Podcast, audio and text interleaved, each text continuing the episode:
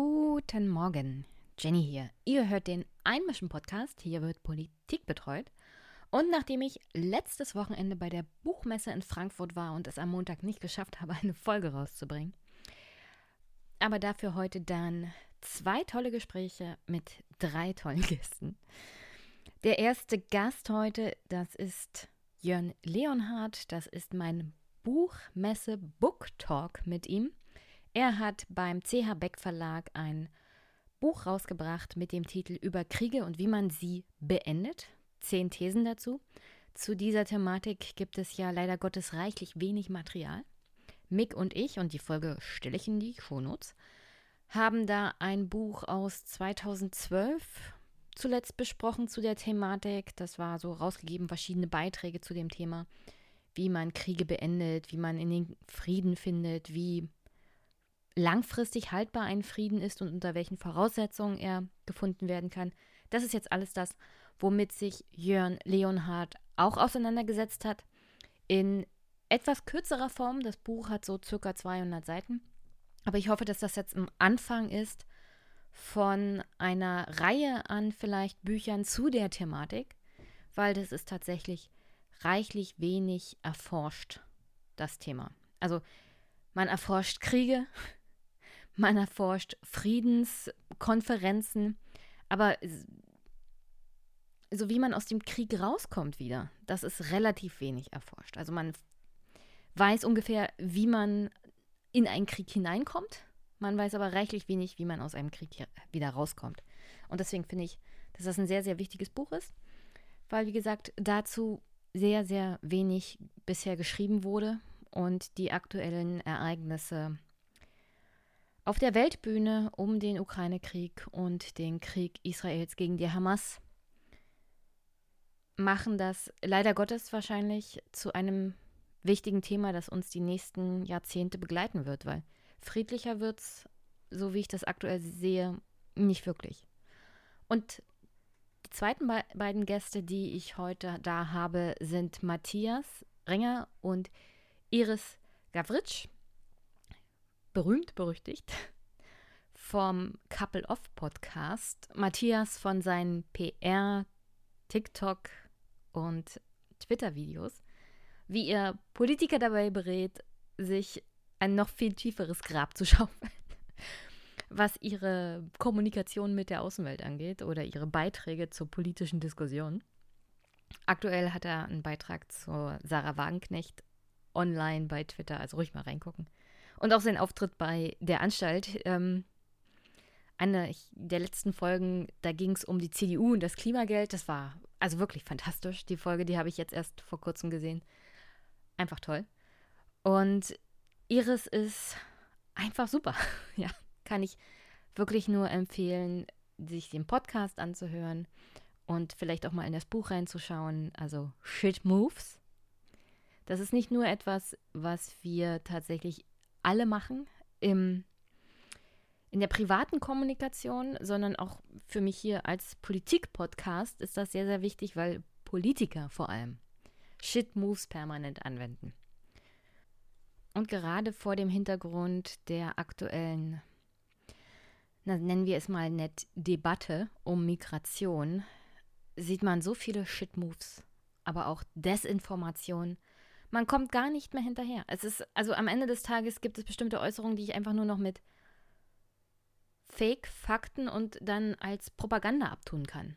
Ja, also nichts von dem ist wirklich faktenbasiert, sondern reiner Populismus und Propaganda, was da teilweise Politiker so von sich geben, vor allem Konservative. Aber, also eigentlich alle, ja. Es, es spielt überhaupt keine Rolle mehr. Alle.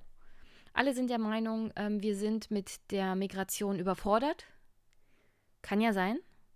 Würde ich auch durchaus zustimmen, denn man gibt ja den Kommunen nicht das Geld, um mit der Situation fertig zu werden. Also sind sie tatsächlich überfordert. Und dann ist da noch die Tatsache, dass man irgendwie 100 Flüchtlinge irgendwo in ein Dorf mitten in Brandenburg ablädt und der Kommune dann sagt, also jetzt werdet mal damit fertig, egal wo ihr sie unterbringt. Und wenn ihr nichts zum Unterbringen habt, dann baut mal was. Aber wovon denn? Insofern, Überforderung ist verm vermutlich ein Teil des Problems, Aber diese Überforderung will man nicht lösen. Man denkt, wenn wir keine Flüchtlinge mehr da haben, dann ist die Überforderung automatisch weg. Aber die wird nicht verschwinden, weil lustigerweise ist ein großer, großer Teil der Flüchtlinge, die für die Kommunen eine Herausforderung sind, hauptsächlich auch Flüchtlinge aus der Ukraine. Ja, also alleine eine Million Menschen sind aus der Ukraine in Deutschland mittlerweile. Und das ist eine große Zahl an Menschen, mit der muss erstmal auch hier klargekommen werden. Und das ist eine Herausforderung, die man halt nehmen muss und der man sich stellen muss, auch als Kommune und dann entsprechend auch als Bundes- und Landespolitik. Und da kann man dann nicht auf die Flüchtlinge aus zum Beispiel Syrien, Irak, Afghanistan zeigen und sagen, also wir machen jetzt was für mehr Abschiebung.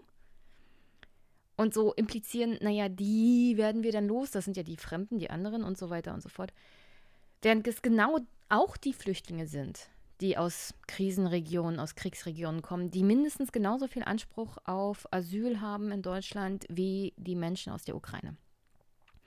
Aber genau auf diese Menschen zeigt man so ein bisschen implizit mit diesen Shit-Moves. Tut so, dass das neue Asylgesetz, das Abschiebegesetz, dafür sorgt, dass diese Menschen massenhaft abgeschoben werden, was aber überhaupt nicht stimmt, weil Menschen aus Syrien, Irak, Afghanistan einen Rechtsanspruch haben, hier zu sein, weil sie aus Krisengebieten, aus Kriegsgebieten kommen. Und genau für diese Situation ist Asyl halt da. Also insofern, deswegen ein ganz, ganz aktuelles Thema. Shitmoves, Desinformation, Populismus, Propaganda, was auch immer, wie man es nennen will. Und dann wirklich hoch und heilig versprochen, nächste Folge, viel, viel Monolog und das Gespräch mit Isabel Schajani zu dem Thema Flucht und Migration, beziehungsweise das Begleiten durch Isabel Schajani von verschiedenen Menschen auf ihren Weg, Wegen nach Deutschland. Also ein wirklich klasse Buch. Isabel Schajani macht eine wunderbare Arbeit. Unbedingt aus Twitter folgen. Und dann hoffe ich, dass euch die nächsten Gespräche, die ich mitgebracht habe, von der Buchmesse euch gefallen werden. Ich habe einiges an Gesprächen geplant in der nächsten Zeit, auch unter anderem mit Mick zu Büchern, ja. Und da freue ich mich jetzt schon riesig drauf. Und sonst kann ich nur sagen, vermeidet Nachrichten. Vielleicht ist es eine schlechte, vielleicht ist das eine wirklich schlechte Empfehlung, aber ich habe heute wirklich Nachrichten vermieden, jegliche Art von Nachrichten weil ich es wirklich kaum noch ertragen kann. Also auch die Debatte auf Twitter ist kaum ertragbar. Grundsätzlich kann ich nur sagen, nicht dem Hass verfallen, menschlich bleiben und kritisch bleiben. Ja? Selber denken und sich nicht einer Meute anschließen. Mehr, mehr kann ich wirklich hier nicht mehr zu dem allen sagen, was aktuell auf der Welt los ist und was entsprechend dann bei Twitter los ist. Also, ja. Haltet vielleicht ein wenig das Licht der Menschlichkeit und der Demokratie aufrecht, denn wenn diese Werte verschwinden, verschwinden sie eine ganze, ganze Weile. Und dann wird es dunkel und unangenehm. Nicht nur für die Menschen, von denen wir sagen, das sind die Bösen, sondern für uns alle. Weil wenn wir diese Werte erstmal verloren haben, dann sind die Konsequenzen für wirklich alle spürbar. Und dann an der Stelle nochmal das Gespräch einfach mit Hintermauern, das ich zusammen mit den beiden Autoren geführt habe, hören. Denn das ist genau das, was aktuell passiert. Dass wir uns hintermauern, verschließen und dass das Aberkennen von Menschen- und Bürgerrechten dazu führt, dass wir alle darunter leiden werden. Jeder Bürger, jede Bürgerin. Und das ist für eine Demokratie kein tragbarer Zustand. Die geht dann nämlich zugrunde. Stückchen für Stückchen, ganz leise. Aber Björn Höcke und Co. freuen sich darüber. Sonst niemand. Wirklich niemand freut sich sonst darüber. Jedenfalls niemand, der mit offenem Herzen und Menschlichkeit und Verstand und einem wirklichen Respekt vor Demokratie und Menschenrechten durch die Welt geht. Ja, das wollte ich hier heute nur mal loswerden. Und sonst wünsche ich euch einen wunder wunderschönen Start in den Montag, in die Woche. Ich hoffe, ihr genießt die heutige Folge. Bei Shitmoves lachen wir ein bisschen. Bei Jörn lernen wir sehr, sehr viel. Ich habe mir seine wunderbaren Meisterwerke, und sie werden wirklich als Meisterwerke bezeichnet, zum Ersten Weltkrieg und Versailler Friedensvertrag vom CH Beck Verlag kommen lassen. Die Bücher sind ein bisschen älter. Sein neuestes Buch zusammen mit der Autorin Ulrike von Hirschhausen heißt Empires. Eine globale Geschichte 1780 bis 1920. Kann ich auch nur wärmstens empfehlen. Ist auch im CH Beck Verlag gerade erst erschienen. Und ich werde sicherlich mit Jörn Leonhardt nächstes Jahr nochmal sprechen, alleine zu dem Thema Erster Weltkrieg, wie der überhaupt ausgebrochen ist. Und wahrscheinlich auch zu dem Versailler Friedensvertrag. Das sind so Themen, ich meine, es ist jetzt historische Themen, ganz klar, aber es ist nicht so verkehrt, sich gerade mit diesem wirklich katastrophalen Ersten Weltkrieg zu beschäftigen. Das registrieren wir in Deutschland nicht so richtig, weil wir tatsächlich mit dem Zweiten Weltkrieg nochmal auf unmenschlichste Art und Weise das Morden industrialisiert haben gegenüber der eigenen Bevölkerung, gegenüber Bevölkerung anderer Länder, anderer Nachbarn, ziviler Bevölkerung wie Soldaten. Und das ist das, womit wir uns als Deutsche mehr beschäftigen.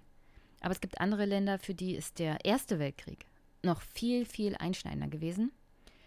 Und auch zum Beispiel in Großbritannien spielt der Erste Weltkrieg nochmal eine ganz andere Rolle als der Zweite Weltkrieg. Insofern ist das nicht schlecht, sich damit nochmal zu beschäftigen. Und ich finde, es hat so ein bisschen so ein Echo. Also dieser Erste Weltkrieg. Wie man in so einen Krieg hineinkommt, in einer Phase, in der vor allem Europa eher so aussah, als würde es sich progressiv, weltoffen zeigen und entwickeln. Und dann auf einmal war Sommer und ein Kronprinz des österreich-ungarischen Empires wird ermordet und die ganze Welt verfällt in Krieg, Mord und Terror. Also Kriegsterror.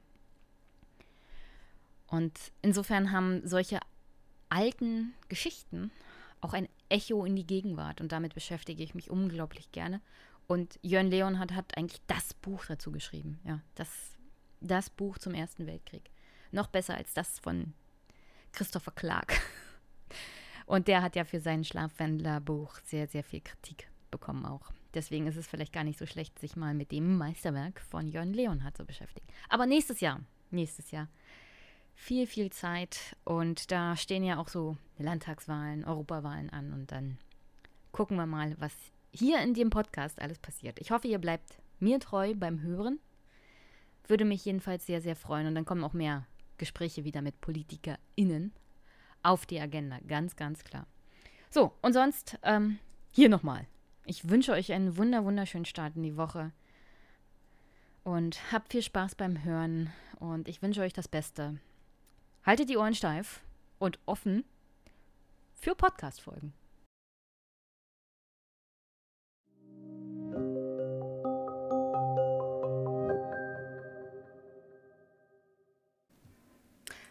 Guten Nachmittag, liebe Hörerinnen und Hörer. Ich bin heute weiterhin auf der Buchmesse, aber mit einem neuen Gast, und zwar Professor Dr. Jörn Leonhardt. Guten Tag erstmal, Jörn. Ich Hallo. hoffe, ich hoffe die, Pod, äh, die Buchmesse hat dir bisher gefallen. Und meine erste Frage, ist das dein erster Podcast? Nein, das ist nicht mein erster Podcast. Wir machen das inzwischen sogar an der Uni. Und ich finde das ein spannendes Format, weil das ganz viele Studis in den ersten Semestern wunderbar abholt. Und weil es insgesamt auch flexibler ist. Also ist nicht mein erster Podcast und ich freue mich sehr. Sehr gut, dann bist du ja schon in Übung. Aber bevor wir zu meinen Fragen kommen, in denen du als Historiker natürlich die Weltprobleme löst und wir über dein Buch sprechen, in dem es darum geht, wie man Kriege am besten beendet, Erzähl mir doch erstmal, wer ist eigentlich Professor Dr. Jörn Leonhardt? Also der Professor Dr. Jörn Leonhardt ähm, und gerne ohne akademische Titel ist ähm, Historiker, ähm, Professor an der Uni in Freiburg und der beschäftigt sich mit dem, mit dem Zeitraum vom 18. Jahrhundert bis zum 20. Jahrhundert der interessiert sich vor allem für das, was ich vergleichende Geschichtswissenschaft nenne, also nicht allein deutsche, sondern europäische und Globalgeschichte, so zwischen 1750 und 1950. Dein aktuelles Buch, ich nenne mal am besten grundsätzlich den Titel, heißt Über Kriege und wie man sie beendet, zehn Thesen. In diesem Podcast habe ich mit Mick Klöckner schon mal über ein Buch gesprochen, das war von 2010. Und das waren mehrere Beiträge zum Thema über die Menschheitsgeschichte von der Antike bis zur Gegenwart, wie man Kriege so beenden kann. Aber das war ein doch relativ altes Buch im Vergleich zu der Jetztzeit. Deswegen hat es mich sehr, sehr gefreut, jetzt endlich mal so ein Buch in die Hand zu bekommen, in dem man sich mal so auch historisch damit beschäftigt wie fangen Kriege an, aber vor allem, wie verlaufen sie, wie kann man sie beenden und welche, welche ähm, ja, Charakteristika des Krieges, welche Umstände des Krieges verhindern zum Beispiel, dass er beendet wird, beziehungsweise wie kommen wir eigentlich zu, dazu, einen stabilen Frieden zu schaffen. Zu den verschiedenen Thesen, wir werden sicherlich nicht alle besprechen können, kommen wir noch, aber vor, vor allererst mal noch eine Frage. Aktuell haben wir ja eine Zeit von Polykrisen, Instabilität und Krieg. Du schreibst ja in dem Buch auch, Geschichte wiederholt sich nicht. Aber ich würde schon sagen, sie hat ein gewisses Echo. Was haben wir heute, das es schon im Ersten Weltkrieg gab und von dem wir vielleicht lernen können? Also, damit, damit wir es besser machen. Ja, ja. Ähm, also meine These ist ja nicht, dass man ähm, nichts aus der Geschichte lernt, nur dass man sich bewusst sein muss, dass wir Probleme aus der Gegenwart nicht quasi an die Geschichte delegieren. Also im Sinne von, wenn ich ähm, mich mit der Geschichte beschäftige, dann habe ich die Blaupause für die Lösung der Probleme. Ähm, ich glaube eher, dass dieser Blick in die Geschichte zwei ganz wichtige Funktionen hat. Das eine ist, wir erleben im Augenblick, dass an allen Stellen mit der Geschichte gearbeitet wird, dass sie instrumentalisiert wird. Das hat Putin getan, das passiert im Nahen und Mittleren Osten, das ist auch in China der Fall. Das heißt, wir müssen irgendwie unterscheiden, was ist Geschichtspolitik, was ist Geschichtswissenschaft, was ist vielleicht auch Manipulation von Geschichte. Und das zweite ähm, Argument lautet, wenn man sich mit diesen historischen Beispielen beschäftigt, wird man in der Gegenwart mehr erkennen. Man versteht vielleicht besser, warum ist es so schwierig, stabilen Frieden zu schaffen, was sind die Faktoren, die in einem Ausgang eines Krieges wichtig werden. Und dieses Mehrsehen, das ist vielleicht auch eine Möglichkeit für den zweiten Blick, vielleicht auch eine gewisse, wie soll man sagen, Nüchternheit. Wir erleben ja auch eine ganze Menge Alarmismus und eine ganze Menge Schnellschüsse. Und in dem Sinne, glaube ich, kann dieser Blick in die Geschichte einfach sehr nützlich sein. Ist Frieden eigentlich grundsätzlich nur die Abwesenheit von Krieg? Nein, ähm, das ist, glaube ich, eine ganz wichtige Frage und die beantworte ich eben auch ganz dezidiert. Ähm, wir würden ja heute ähm, sicher davon ausgehen, dass Frieden ohne Gerechtigkeit schwer vorstellbar ist. Ähm, es gibt irgendwann im 20. Jahrhundert auch ähm, einen Begriff, der das ganz gut auf den Punkt bringt, nämlich den Begriff der Sicherheit, der etwas anderes ist als nur die Abwesenheit von sozusagen militärischer Gewalt. Da würden wir vielleicht sagen, das ist eine Art von Waffenstillstand die Waffen schweigen, aber dem kann man vielleicht noch nicht trauen. Ein Frieden geht darüber hinaus. Ähm, und am Ende des Ersten Weltkriegs war eben auch die Hoffnung, dass man zum Beispiel mit dem Völkerbund ähm, im weitesten Sinne auf gesellschaftliche Probleme rekurriert, weil man eben festgestellt hat, Kriegsursachen liegen nicht allein in den Mächterivalitäten, sondern vielleicht eben auch in, sozialer, ähm, in sozialen Problemen, in Ungleichheit. Die Verbindung von Krieg und Revolution ähm, deutet darauf hin, dass Kriegsursachen und Friedensbedingungen nicht allein darin ausgehen, wie Mächte, Rivalitäten gelöst werden. Insofern muss Frieden mehr sein als die Abwesenheit militärischer Gewalt. Du hast ja auch andere Bücher, Bücher, geschrieben, wie zum Beispiel Die Büchse der Pandora, Geschichte des Ersten Weltkriegs oder Der überforderte Frieden, Versailles und die Welt ähm, spielt natürlich auch in dem aktuellen Buch eine ganz zentrale Rolle. Äh, ein anderes aktuelles Buch, das du hast, Empires, ähm, eine globale Geschichte, das du zusammen mit einer weiteren Autorin geschrieben hast. Diese beiden Bücher, also vor allem Büchse der Pandora und Der überforderte Frieden, sind natürlich umfassend und detailliert zum Ersten Weltkrieg. Ist es leichter, in einen Krieg hineinzustolpern, als den Krieg zu beenden und einen Frieden zu schaffen? Ich würde so sagen, wir, wir assoziieren sehr viel leichter bestimmte Momente mit dem Anfang von Kriegen. Ja, also der Prager Fenstersturz beim Dreißigjährigen Krieg oder die Schüsse von Sarajevo am Beginn des Ersten Weltkriegs oder ähm, der Überfall auf Polen als Beginn des Zweiten Weltkriegs. Das Ende von Kriegen ist in der Regel sehr viel komplizierter. Es ist, würde ich sagen, ungleichzeitiger. Es kann sich über einen viel längeren Zeitraum hinziehen. Wenn man Osteuropa 1918 anguckt, ähm, erlebt es das Ende des Krieges ganz anders als Asien oder Afrika oder Westeuropa. Und der Ausgang aus einem Krieg ist viel, sehr häufig sehr viel komplizierter. Ähm, es gibt vielleicht mehr Akteure. Ähm, es gibt vielleicht einen Waffenstillstand, bei dem man noch nicht weiß, ob er hält. Es sind sozusagen unterschiedliche Stadien. Es gibt eine erste Waffenruhe, dann vielleicht irgendwann einen Waffenstillstand, dann Vorverhandlungen. Und der Weg zu einem Friedensvertrag ist sehr kompliziert. Und selbst wenn der Friedensvertrag unterzeichnet ist, geht der Krieg in den Köpfen vielleicht weiter. Und das macht das Ende von Kriegen viel widersprüchlicher. Ähm, die Gefahr, dass man in einen Krieg zurückfällt, ist viel größer. Das heißt, wir müssen über viel längere Zeiträume sprechen und das lässt sich eben nicht auf so ein Datum reduzieren. Wenn man das deutsche und französische Beispiel nimmt, ähm, würden wir heute davon ausgehen, dass es nicht Jahre, sondern vielleicht Jahrzehnte gedauert hat, bis dieser Krieg im Ersten und im Zweiten Weltkrieg aus den Köpfen der Menschen irgendwann rausgekommen ist. Und das macht diesen Weg aus den Krieg in den Frieden so kompliziert. Deshalb sage ich auch eher der Weg vom Krieg in den Frieden, um wegzukommen von dieser Vorstellung, Friedensvertrag unterschrieben und alle Probleme gelöst. Wäre es dann nicht grundsätzlich besser, Kriege an sich äh, zu vermeiden und alles zu tun, nicht in einen Krieg erst reinzukommen? Ja, und wo das funktioniert, ähm, ist das natürlich die bessere Option. Aber wir erleben ja im Augenblick, dass das europäische Narrativ, diese europäische Erzählung, ähm, dass man mit der europäischen Integration aus Europa einen Friedensraum macht, dass das sozusagen brüchig geworden ist. Wir haben es in der Ukraine erlebt, wir haben es in gewisser Weise Anfang der 90er Jahre schon in Jugoslawien erlebt. Wir haben es erlebt in Nordafrika und jetzt im Nahen Osten.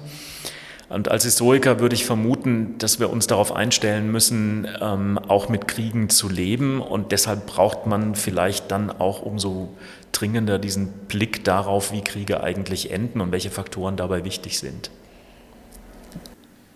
Du fängst ja dein Buch an mit der Geschichte von Onada, einem japanischen Soldaten auf einen der auf einer der vielzähligen Inseln im Indopazifik. Welche Rolle spielt er für die Frage, wann Kriege auch in den Köpfen enden? Ich habe ihn im Grunde genommen gewählt, um genau mit diesem Gedanken anzufangen. Ja, also am Ende des Zweiten Weltkriegs gibt es eine, ähm, äh, offizielle, einen offiziellen Moment, in dem die Vertreter des japanischen äh, Staates, des japanischen Kaiserreichs diese Kapitulationsurkunde unterschreiben. Aber es gibt eben einen versprengten Soldaten, der dadurch bekannt geworden ist, dass er der letzte Soldat ist, der bis in die 70er Jahre an diesem Krieg in gewisser Weise festhält.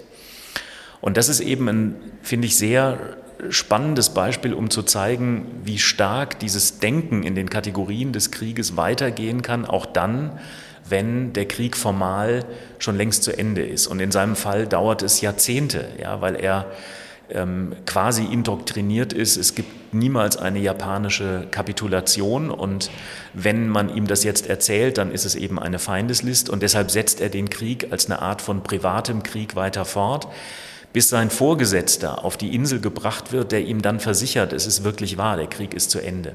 Das ist ein sehr extremes Beispiel, aber eines, das vielleicht für Erfahrungen im 20. Jahrhundert doch charakteristisch ist. Aber es ist auch nicht ein Beispiel dafür, wie Menschen, die besonders extremistisch indoktriniert sind, einfach äh, kein Vertrauen mehr in Fakten und Wahrheiten haben, wenn sie von Leuten kommen, die, die sie nicht kennen? Selbst wenn es die eigenen Volksgenossen sind, sozusagen. Ja, wobei das in diesem speziellen Fall ähm, wirklich so ist, dass den japanischen Soldaten und Offizieren ähm, vermittelt wurde, eine Kapitulation ist unmöglich. Ähm, und wenn jemand euch sagt, Japan hat kapituliert, dann ist das eine List, um euch ähm, zur Kapitulation zu bewegen. Ich glaube, das spielt hier eine große Rolle. Aber dein Punkt ist natürlich total wichtig. Ähm, bei der Frage, was ist ein stabiler Frieden, spielt die Manipulation ähm, eine große Rolle. Also zum Beispiel, wenn wir Deutschland ansehen, diese Vorstellung, dass Deutschland den Ersten Weltkrieg ähm, in den Augen vieler Deutscher gar nicht, verrat, äh, gar nicht verloren hat, sondern eigentlich nur Opfer eines Verrats geworden ist, die sogenannte Dolchstoßlegende ähm, ein, eine rote Front, die in den Rücken des tapfer kämpfenden deutschen Heeres einen Dolch stößt. Und das ist ein anderes Beispiel dafür, wie stark die subjektive Wahrnehmung eben auch in diesen Phasen eine sehr große Rolle spielt. Und auch das ist ein Argument gewesen, solche Geschichten zu erzählen, um damit zu illustrieren, ähm, äh, nicht allein dieser objektivierbare Moment des Friedensschlusses ist eine entscheidende, ähm, äh, ein entscheidender Moment, sondern wann kommt der Frieden in den Köpfen der Menschen an und wann verändern sie vielleicht auch dann wirklich ihr individuelles Verhalten. Und das kann, wie gesagt, das kann Jahrzehnte, Jahrhunderte dauern. Das kann Jahrzehnte dauern. Ähm, das Buch hat im Großen und Ganzen ja zehn Kapitel und jedes Kapitel steht für sich, steht mit für eine eigene These, wie man Kriege, wie gesagt, beendet. Eins ist, ähm, ein fauler Frieden kann Kriege verlängern. Und eins ist natürlich, man kann auch einen Frieden überfordern. Was ist eigentlich ein fauler Frieden? Gibt es da historische Beispiele für? Also die Beispiele, mit denen ich mich beschäftigt habe, sind solche, wo ähm, eine Seite ähm, Konzessionen macht in der Hoffnung darauf, dass man durch diese Konzessionen eine militärische Situation befriedet. Das klassische Beispiel, mit dem ich anfange, ist der Krieg zwischen Karthago und Rom in der Antike. Und diese Geschichte ist deshalb interessant, weil man sich auch immer wieder auf dieses Beispiel dann in späteren Jahrhunderten bezogen hat. Ich will jetzt gar nicht die Geschichte erzählen. Der Kern ist, dass Karthago eigentlich schon geschlagen ist und man dann von römischer Seite immer wieder weitere Konzessionen fordert. Und die Karthager machen sehr viele dieser Konzessionen in der Hoffnung, dass es damit am Ende gelingt, den Frieden zu stabilisieren. Aber am Ende ähm, hilft das alles nicht und Karthago wird zerstört. Rom wollte ja eigentlich auch den Krieg. Rom will den Krieg, das ist genau der Punkt. Und ähm, das führt eben zu der Frage, die unglaublich wichtig, aber eben auch sehr schwer zu beantworten ist. Wann ist in einem Krieg so etwas wie ein Reifemoment? Wann, wann sind beide Seiten davon überzeugt, dass sie von einem Frieden politisch, vielleicht auch sozial mehr zu erwarten haben als von der Fortsetzung des Krieges? Und ähm, das zweite Beispiel, auf das ja auch in der Gegenwart immer sehr stark rekurriert wird, ist das sogenannte Appeasement Großbritanniens und Frankreichs in den 1930er Jahren gegenüber Hitler. Also man opfert auf der Münchner Konferenz 1938 einen souveränen Staat, die Tschechoslowakei, in der Hoffnung, damit diese imperiale Aggression von Adolf Hitler, ja, wie soll man sagen, stoppen zu können. Und das Problem des faulen Friedens ist, dass durch diese Konzessionen unter Umständen eben die Aggression faktisch fortgesetzt wird. Und für diese 30er Jahre stellt sich dann eben die entscheidende Frage, was ist der Plan, wie geht man vor, wenn eine rote Linie überschritten wird und man jetzt durch die Sanktionierung dieses Übertritts zeigt, dass man eben auch zur Abschreckung bereit ist. Und darauf haben Großbritannien und Frankreich in den 30er Jahren letztlich keine Antwort gefunden. Und wir wissen, dass Hitler zu keinem Zeitpunkt zu einem wirklich dauerhaften Frieden bereit war. Und an der Stelle wird der Frieden dann eben auch faul und ähm, macht unter Umständen den Ausbruch des nächsten Krieges nur umso wahrscheinlicher. Lernt man daraus, dass man aus einer Position der Stärke Frieden verhandeln muss? Das ist eine Option, aber es kann genauso gut ähm, ähm, darauf verweisen, dass beide Seiten ähm, vielleicht auch durch gegenseitige Erschöpfung erkennen, die Fortsetzung des Krieges macht keinen Sinn. Und dadurch kann ein Augenblick, vielleicht ein Fenster für politische oder diplomatische Verhandlungen entstehen. Ähm, also ich argumentiere ausdrücklich nicht, dass ein Krieg nur mit einem Sieger enden kann. Es kann eben auch mit einer gegenseitigen Erschöpfung enden, die dann eine Möglichkeit für Diplomatie und Politik bietet. Und das ist in vielen Kriegen, die ich mir angeguckt habe aus dem 18., 19., 20. Jahrhundert, ähm, ähm, gar nicht so selten gewesen. Als sich Anfang 1919 Diplomaten und Politiker aus aller Welt in Versailles versammelten, wollten sie nicht nur den Ersten Weltkrieg beenden, sondern eine neue Friedensordnung schaffen, also ein bisschen wie zum Wiener Kongress, die Welt neu ordnen. Und dies sollte dann auch ein möglichst gerechter Frieden werden, der lange währen sollte. Dies scheiterte in Europa, in der Welt. Äh, die Langzeitfolgen wirken sich bis heute in gewisser Art und Weise aus. Ist der Versailler Vertrag eigentlich so ein typischer überforderter Frieden? Also er ist, würde ich sagen, das Beispiel für einen überforderten Frieden. Und das meine ich jetzt nicht als Kritik an den Zeitgenossen. Die, die Zeitgenossen haben diesen entsetzlichen Ersten Weltkrieg erlebt und konnten sich überhaupt nur vorstellen, dass man nach einem so entsetzlichen Krieg eine Welt schaffen muss, in der Krieg keine Option mehr ist. Ähm, und die Erwartung war, ähm, das ist ja auch dieses berühmte Wort, a war to end all wars, also dass man einen Krieg führt, um den Krieg in der Zukunft ähm, überflüssig zu machen. Das ist die große Hoffnung der Menschen gewesen.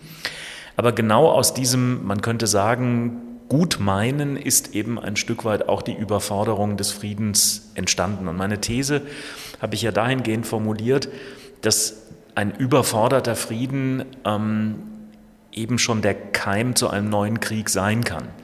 Das kann man nach 1919 daran erkennen, dass ganz viele Menschen ähm, auf der ganzen Welt, also etwa in den Kolonialgesellschaften in Afrika und Asien, argumentieren, warum gilt das neue die neue Schlüsselvokabel der Selbstbestimmung nur für europäische Staaten und Völker, also für Polen, für Südslawen, für die Balten. Warum gilt es nicht auch für China? Warum gilt es nicht auch für die afrikanischen Staaten? Ähm, und damit entsteht aus der Erfahrung der Nachkriegszeit eine Art von Überforderung. Ähm, das geht noch weiter. Wir haben ja vorhin darüber gesprochen, dass Frieden mehr ist als nur die Abwesenheit von militärischer Gewalt. Und die Hoffnung der Diplomaten und der Friedensmacher 1919 war, dass man eben auch die sozialen Probleme ähm, von modernen Gesellschaften so weit reguliert, zum Beispiel durch soziale Maßnahmen, Mindeststandards, etwa was gerechte Arbeit ist, dass sozusagen in den Gesellschaften mögliche Kriegsursachen auch in der Zukunft ähm, äh, unterbunden werden sollten. Und auch an diesen hohen Ansprüchen scheitert dieser Frieden. Das andere Beispiel, das man sich angucken kann, sind Friedensschlüsse, die sich stärker auf das fokussieren, was den Zeitgenossen machbar erschien.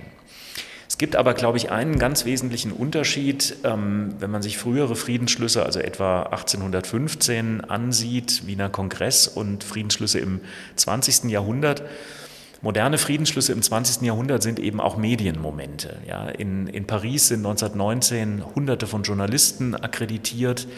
Das sind Friedensschlüsse, die in demokratischen Gesellschaften häufig rezipiert werden.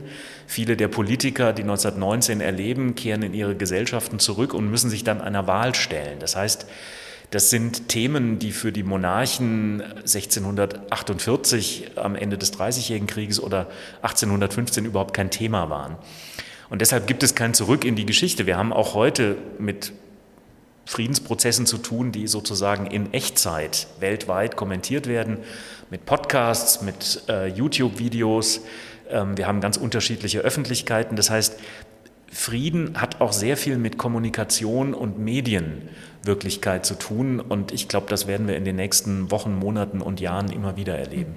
Du hast ja meine Frage eigentlich schon vorweggenommen. Nichtsdestotrotz stelle ich sie. Welche Rolle spielen denn eigentlich Medien, vor allem also es gibt ja immer wieder neue Medien, die Friedensschließen vielleicht schwierig machen. So. Aber aktuell haben wir sowas wie Digitalisierung und soziale Medien, was Geheimhaltung zum Beispiel auch unglaublich schwierig macht. Also welche Rolle spielen diese neuen Medien beim Frieden finden oder Krieg ja. beenden und welche auch wichtige Rolle spielt zum Beispiel Geheimhaltung, äh, das Gespräch unter vier, sechs Augen zwischen ja. Kriegsparteien, die sich eigentlich auf den Tod nicht leiden können, aber ähm, trotzdem kommunizieren müssen.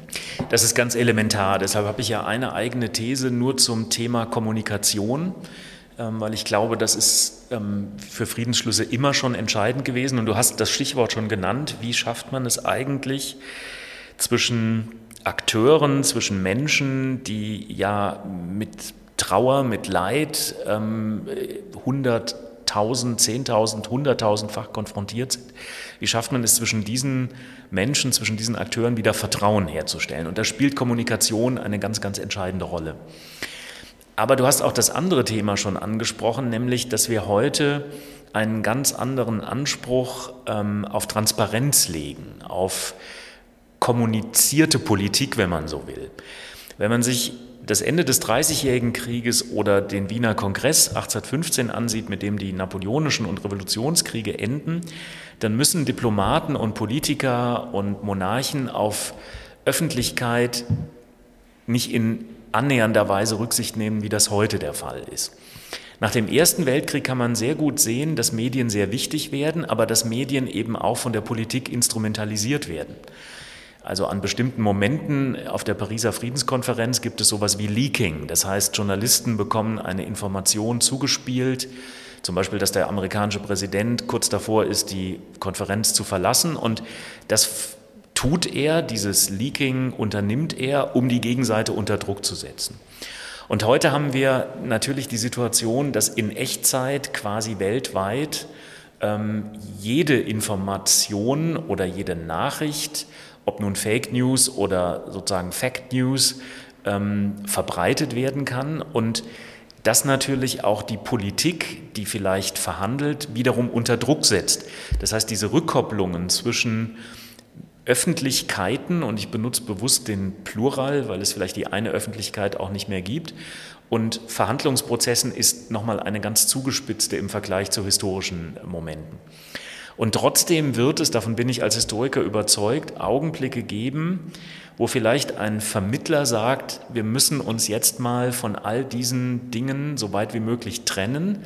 Wir müssen die Handys und die ähm, Tablets einschließen und damit sicherstellen, dass aus der Verhandlung der nächsten zehn Stunden nichts heraustritt, weil wir vielleicht in diesen zehn Stunden einen Kompromiss suchen müssen, der voraussetzt, dass jeder dem anderen traut. Und da darf jetzt keine unsichtbare dritte oder vierte oder zehnte Person über moderne Medien im Raum sein. Und zwischen diesen beiden Polen, also einer Vertrauensbildung durch Kommunikation in einem geschützten Raum und dem Anspruch von Öffentlichkeiten auf Transparenz, zwischen diesen Polen bewegt sich, glaube ich, ähm, dieser Weg von Kriegserfahrungen zu so etwas wie einem stabilen Frieden. Du hattest es ja schon ein wenig angedeutet und angesprochen, aber die Vorstellung des amerikanischen Präsidenten Woodrow Wilson war ja vom Selbstbestimmungsrecht der Völker. Und in der Realität sorgte das nur für neue Konflikte und entwickelte enorme Sprengkraft, vor allem im, was wir heute als globalen Süden und asiatischen Raum bezeichnen.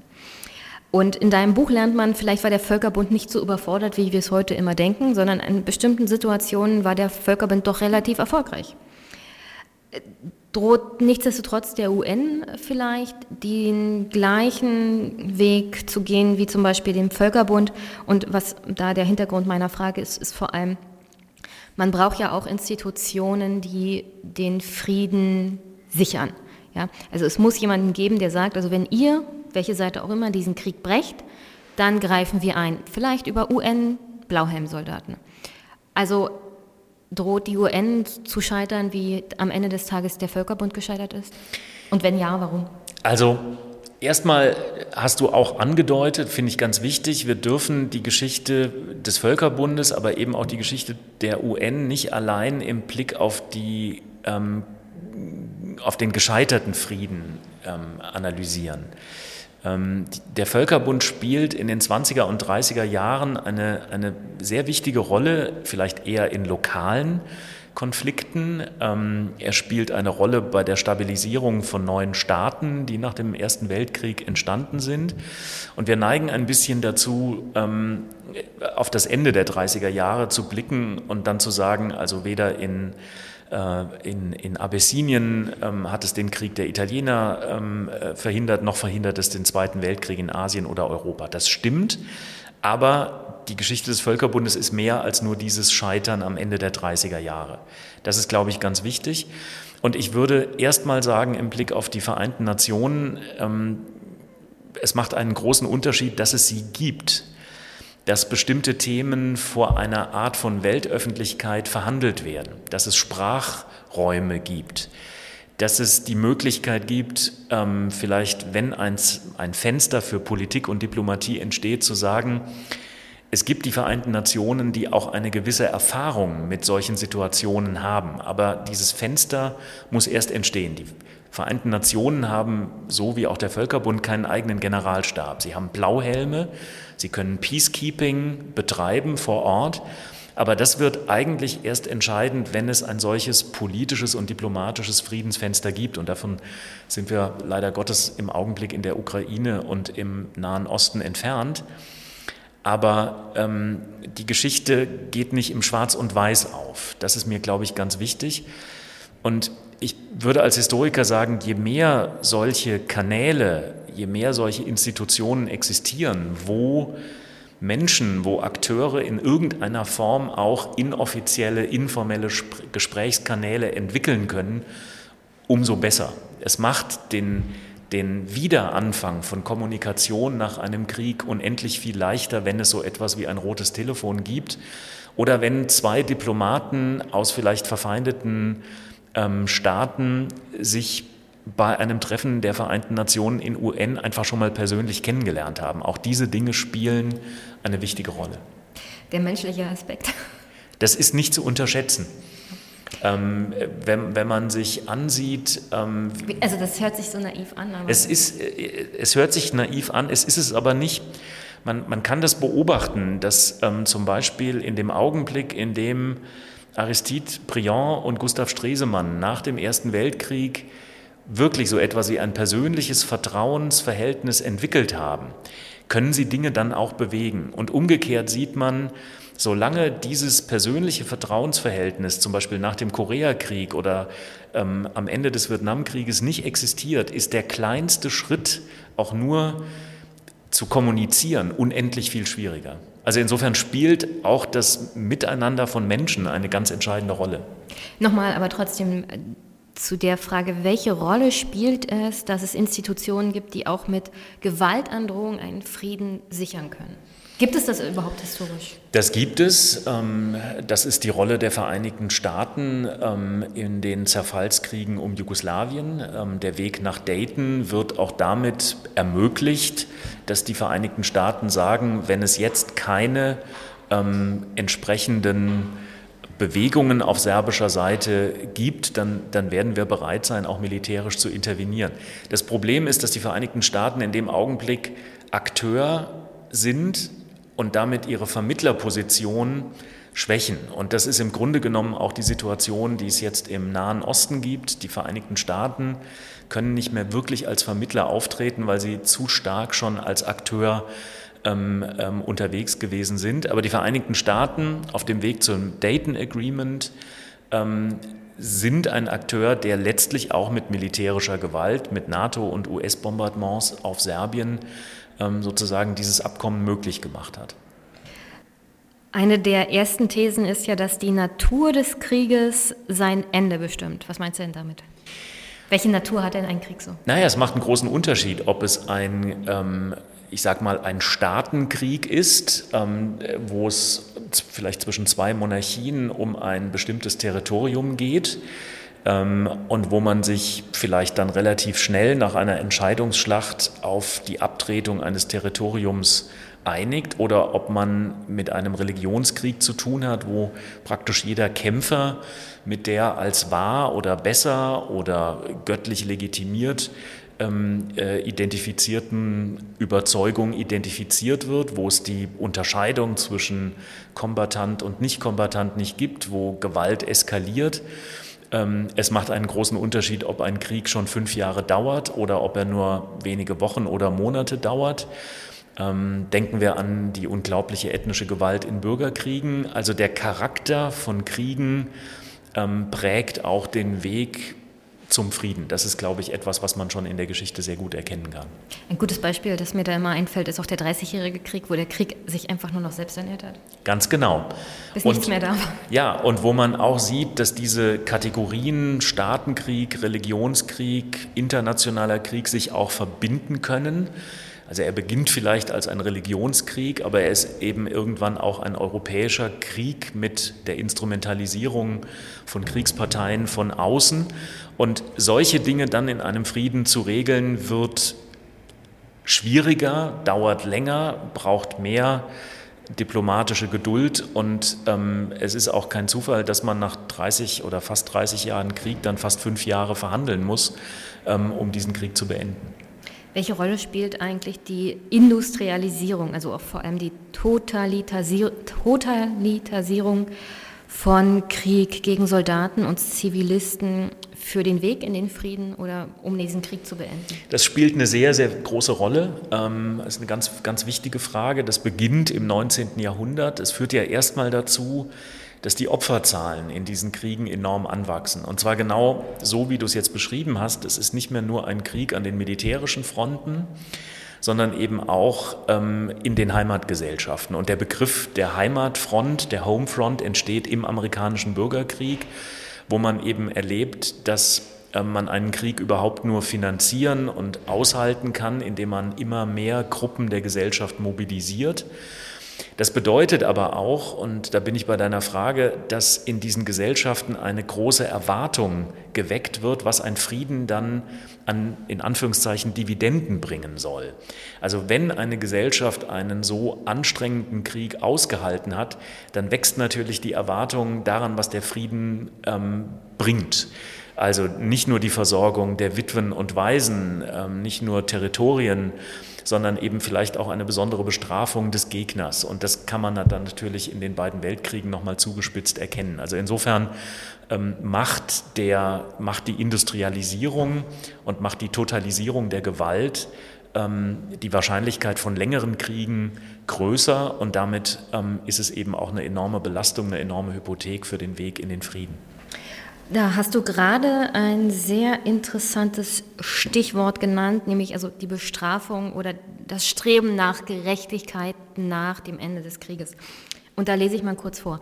Einerseits tragen Prozesse und strafrechtliche Sanktionierungen dazu bei, den Erfahrungen der Opfer Raum zu geben und erlittenes Leid anzuerkennen. Andererseits können sich durch Aufarbeitungsprozesse Feindbilder zumindest kurz- und mittelfristig auch verhärten, weil Gerichtsprozesse durch die Bestrafung der Täter den Gedanken der Rache befeuern können und nicht auf freiwilliger Zustimmung von Tätern und Opfern gründen. Das zeigte sich in den Verfahren gegen Kriegsverbrecher des Jugoslawienkrieges vor dem Internationalen Strafgerichtshof. Nach der Verurteilung wurden sie in ihren Heimatgesellschaften von einem Teil der Öffentlichkeit als Helden und Märtyrer der Nation verklärt. Das beleuchtet paradigmatisch das grundsätzliche Dilemma zwischen Gerechtigkeit und Frieden. Und es erinnert im, Kontext, im Kontrast noch einmal an die Logik der frühzeitlichen Friedensverträge. Es gibt im 21. Jahrhundert sicher keine Rückkehr zur Amnestie und wohltätigem Vergessen, weil wir heute mit guten Gründen anders auf jedes individuelle Opfer eines Krieges blicken als die Friedensmacher von 1648 oder 1815. Einen stabilen Frieden ohne den Anspruch auf Gerechtigkeit können wir uns heute nicht mehr vorstellen.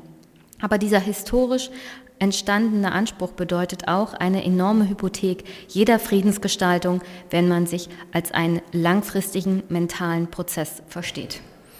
Das ist genau dieses, wenn man so will, Dilemma. Ja, wir, wir, wir haben heute auch ganz wesentlich vermittelt durch ähm, äh, die Internationalisierung von bestimmten Regeln des Kriegsvölkerrechts, ähm, durch internationale Strafgerichtsbarkeit, das beginnt am Ende des 19. Jahrhunderts und wird dann natürlich im 20. Jahrhundert sehr wichtig, haben wir den Anspruch, dass Frieden und Gerechtigkeit miteinander zusammenhängen. Das ist ja auch nochmal eine Antwort auf die Frage, ähm, was Frieden ist. Es ist eben nicht allein die Abwesenheit von militärischer Gewalt, sondern wir verbinden es mit der Vorstellung, zum Beispiel Kriegsverbrechen zu ahnden. Und das wird auch in den, das wird in den nächsten Jahren uns, ähm, ob in der Ukraine oder im Nahen Osten, natürlich auch weiter begleiten. Es ist aber historisch gesehen eine relativ späte Entwicklung. Lange Zeit ähm, enden Kriege auch in den Kriegsverträgen mit der Aufforderung, du hast es zitiert, des wohltätigen Vergessens. Das ist die sogenannte Oblivionsklausel. Dahinter steht die Idee, den Krieg in den Köpfen, gerade nach zum Beispiel frühneuzeitlichen Religionskriegen, zu beenden, indem man eine Art von Amnesie und Amnestie ähm, äh, institutionalisiert. Und das ist uns im 20. Jahrhundert ähm, mit guten Gründen irgendwann abhanden gekommen. Wir blicken heute mit guten Gründen auf das individuelle Opfer. Aber man muss sich klar machen, was das für eine wahnsinnige Hypothek für Friedensprozesse bedeutet. Es bedeutet nämlich nicht allein die Frage, welche Kriegsverbrecher werden angeklagt, sondern es bedeutet auch die Frage, sind die Gesellschaften, aus denen diese Menschen kommen, bereit, das zu akzeptieren. Das ist ja eine Form der kritischen Aufarbeitung, vielleicht auch der Geschichte. Das wissen wir aus Deutschland ja besonders. Und das zeigt nochmal, dass diese Art der Friedensgestaltung natürlich nicht eine Frage von Wochen oder Monaten ist, sondern das ist ein, ein, ein langer, komplizierter mentaler Prozess, der eben auch häufig nochmal zur Verhärtung von Feindbildern führen kann, wenn man sagt, die Aburteilung unserer Leute ist eine weitere Demütigung. Das hat es nach dem Ersten Weltkrieg gegeben. Das spielt eine große Bedeutung nach dem Ende der Jugoslawienkriege. Und ich glaube, das muss man wissen. Das ist kein Argument, es nicht zu tun. Das will ich ganz klar sagen. Das es wird kein, wir können uns Frieden nicht mehr ohne diese Gerechtigkeitsvorstellungen ähm, äh, imaginieren. Wir können nicht zurück in die Friedensgestaltung nach dem Dreißigjährigen Krieg oder des 19. Jahrhunderts. Aber es macht eben auch klar, wie kompliziert und mit wie großem, mit wie langem Atem man an diese Prozesse herangehen muss. Aber trotzdem stellt sich ja die Frage, wer als Kriegsverbrecher verurteilt wird oder überhaupt nur angeklagt wird und das sieht man ja auch vor allem in den letzten, sagen wir schon mal, 50 Jahren, dass es schwierig ist, bestimmte Länder überhaupt dazu zu bewegen, diese völkerrechtlichen Übereinkünfte zu unterschreiben. Da nenne ich mal Russland oder auch die USA. Ähm, und das macht, glaube ich, Frieden und Akzeptanz des Friedens und dauerhafter Frieden unmöglich, weil wenn nur eine Seite bestraft wird, empfindet man das als ungerecht. Das stimmt, aber andererseits würde ich dagegen halten, dass das eine ganz starke, wie soll ich sagen, das hat eine ganz starke Anerkennungsfunktion. Wenn in Den Haag ähm, anerkannt wird, ähm, dass Kriegsverbrechen geschehen sind, dann gibt es dafür eben auch eine Weltöffentlichkeit. Und das soll man nicht, ich finde, das darf man nicht unterschätzen. Selbst wenn die Kriegsverbrecher realistisch dann nicht in dieser Generation abgeurteilt werden, ähm, hat es eine große Bedeutung. Es hat im Falle von Mladic und Milosevic Jahre, wirklich lange Zeit gedauert, aber es bedeutete für die Opfer von Srebrenica unendlich viel, ähm, dass diese Institution existiert, dass sie es aufgearbeitet hat und dass diese Leute dann eben auch mit langem zeitlichen Verzug irgendwann dort vor Gericht gestellt worden sind. Das, glaube ich, hat für Gesellschaften nach Kriegen eine ganz, ganz enorme ähm, Bedeutung. Die Anerkennung von individuellem Leid. Das ist, glaube ich, das darf man nicht unterschätzen. Es sollte ja auch kein, keine Unterminierung dieses Prozesses an sich sein. Meine Idee ist halt, es muss dann halt auch für alle gelten und nicht nur. Völlig richtig. Die Glaubwürdigkeit liegt daran, dass es keine Ausnahmen gibt. Und ähm, das ist ein weiteres Dilemma. Ähm, und in dem sind wir mittendrin. Ich habe vorhin über die Vereinigten Staaten gesprochen. Die Vereinigten Staaten haben in ihrer Antwort auf 9-11 eine Menge Glaubwürdigkeit verspielt, die sie jetzt in gewisser Weise nicht haben und deshalb können sie im Nahen Osten nicht mehr in der Weise als Vermittler auftreten, wie man sich das vielleicht wünschen würde. Müssen Kriege eigentlich immer mit einem offiziellen Friedensvertrag enden? Nein, und immer weniger Kriege enden mit einem richtigen Friedensvertrag. Das kann man, ähm, es haben Politikwissenschaftler ähm, äh, sozusagen für das 20. Jahrhundert ähm, richtig ausgezählt. Man kann feststellen, dass ähm, äh, im 19. Jahrhundert noch rund 80 Prozent aller größeren Kriege mit ähm, richtigen Friedensverträgen ändern, äh, enden und im 20. Jahrhundert geht diese Zahl immer mehr zurück. Und warum ist das so? Das hat viel damit zu tun, dass viele Staaten sich durch Friedensverträge nicht mehr binden wollen. Also sehr viele Kriege, der Iran-Irak-Krieg, ähm, sehr viele Konflikte auch im Nahen Osten enden mit UN-Resolutionen, die aber in gewisser Weise dann auch so ein bisschen den Charakter von Waffenstillständen haben. Und bei nächster Gelegenheit kann das dann eben auch brechen. Einen Friedensvertrag heute zu unterzeichnen heißt, eine ganze Menge an Selbstbindung durch internationales Recht. Und viele Staaten wollen das nicht mehr, weil sie sich eigentlich die politische und diplomatische Freiheit offen halten wollen, vielleicht an anderer Stelle nochmal was an Bedingungen zu verändern. Das ist ein ganz großes Problem der Ordnungsstiftung in internationalen Beziehungen. Und auch das wird etwas sein, was wir in den nächsten Jahren ähm, wahrscheinlich eher häufiger erleben werden. Ich habe hier noch ähm, eine andere Frage, die ist ein bisschen fernab von dem Buch hier, sondern es geht eher so Richtung deinem Empire-Buch, das ich leider noch nicht gelesen habe, aber das ich mir bei CH Beck sicherlich noch holen werde. Was ist eigentlich besser, eine Welt mit oder ohne Empire? Also persönlich gefragt, ähm, ohne, ähm, weil die Imperien, die ich kenne, in der Regel ähm, auch sehr klare Vorstellungen davon hatten, welche Gebiete äh, bitte zu ihren Empires dazugehören sollten. Viele dieser Empires ähm, arbeiten mit einer sehr starken Mission und das hat ähm, historisch gesehen zu entsetzlichem Leid geführt. Ähm, das gilt für den europäischen Kolonialismus wir erleben, dass auch nur die Erinnerung an den russischen Imperialismus ähm, eine wesentliche Voraussetzung für den Ukraine-Krieg war. Deshalb ist mir eine Welt ohne Imperien und ohne Imperialität ähm, oder jedenfalls vielleicht auch überwundener Imperialität sehr viel lieber als ähm, dieses andere Denken. Es gibt andere Politikwissenschaftler, die würden sagen, ähm, die Welt braucht einen Hegemon. Ähm, ich glaube, die Zeit der Hegemonien ist vorbei. Ähm, weder die Vereinigten Staaten sind ein One-World-Hegemon, China wird es nicht werden. Ähm, wenn man das aber nicht hat, muss man sich auf prekäre Gleichgewichtssituationen einstellen. Also eine Multipolarität, in der es nicht die eine Macht gibt, die das alles austariert. Das ist ja das. Also so eine Art Gleichgewicht der Kräfte. Vielleicht brauchen wir eine einen Art von Otto von Bismarck. Gleichgewicht der Kräfte, aber und das ist der Unterschied zu Bismarck und dem 19. Jahrhundert, eine Multipolarität, die in jeder Krise sich anders darstellt. Also das, was wir jetzt vielleicht in der Ukraine-Krise erleben, ist nicht ähm, die Situation, die dann für die nächste Krise gilt, sondern dieses Gleichgewicht bildet sich bei jedem neuen Konflikt neu aus. Und das macht natürlich die Berechenbarkeit sehr viel schwieriger. Das war im 19. Jahrhundert mit dem europäischen Fünf-Staaten-Modell noch ähm, vergleichsweise einfacher. Es wird dann schwieriger, als die USA und Japan dazukommen. Aber wir müssen uns, glaube ich, darauf einstellen, dass diese Multipolarität nicht mehr langfristig wirkt. Und äh, ich glaube, sehr viel an der Unübersichtlichkeit unserer Gegenwart liegt auch an der Ahnung, ähm, dass wir mit eher kurzfristigen Ordnungsmodellen zu tun haben, auf deren Wirkung man sich dann bei der nächsten Krise nicht mehr verlassen kann.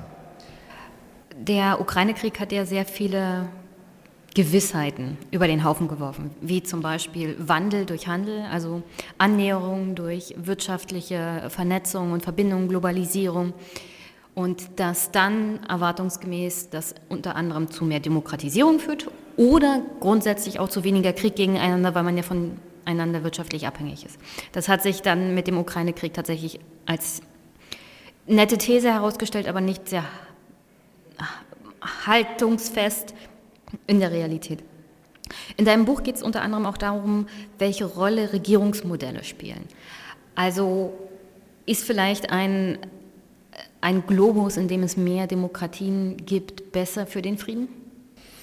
Ja, Obwohl die Demokratien aktuell natürlich auf dem Rückzug sind, muss man ja leider so sagen. Das ist, glaube ich, der eine Punkt. Es gibt natürlich diese, diese, diesen schönen Satz, Demokratien führen keinen Krieg gegeneinander.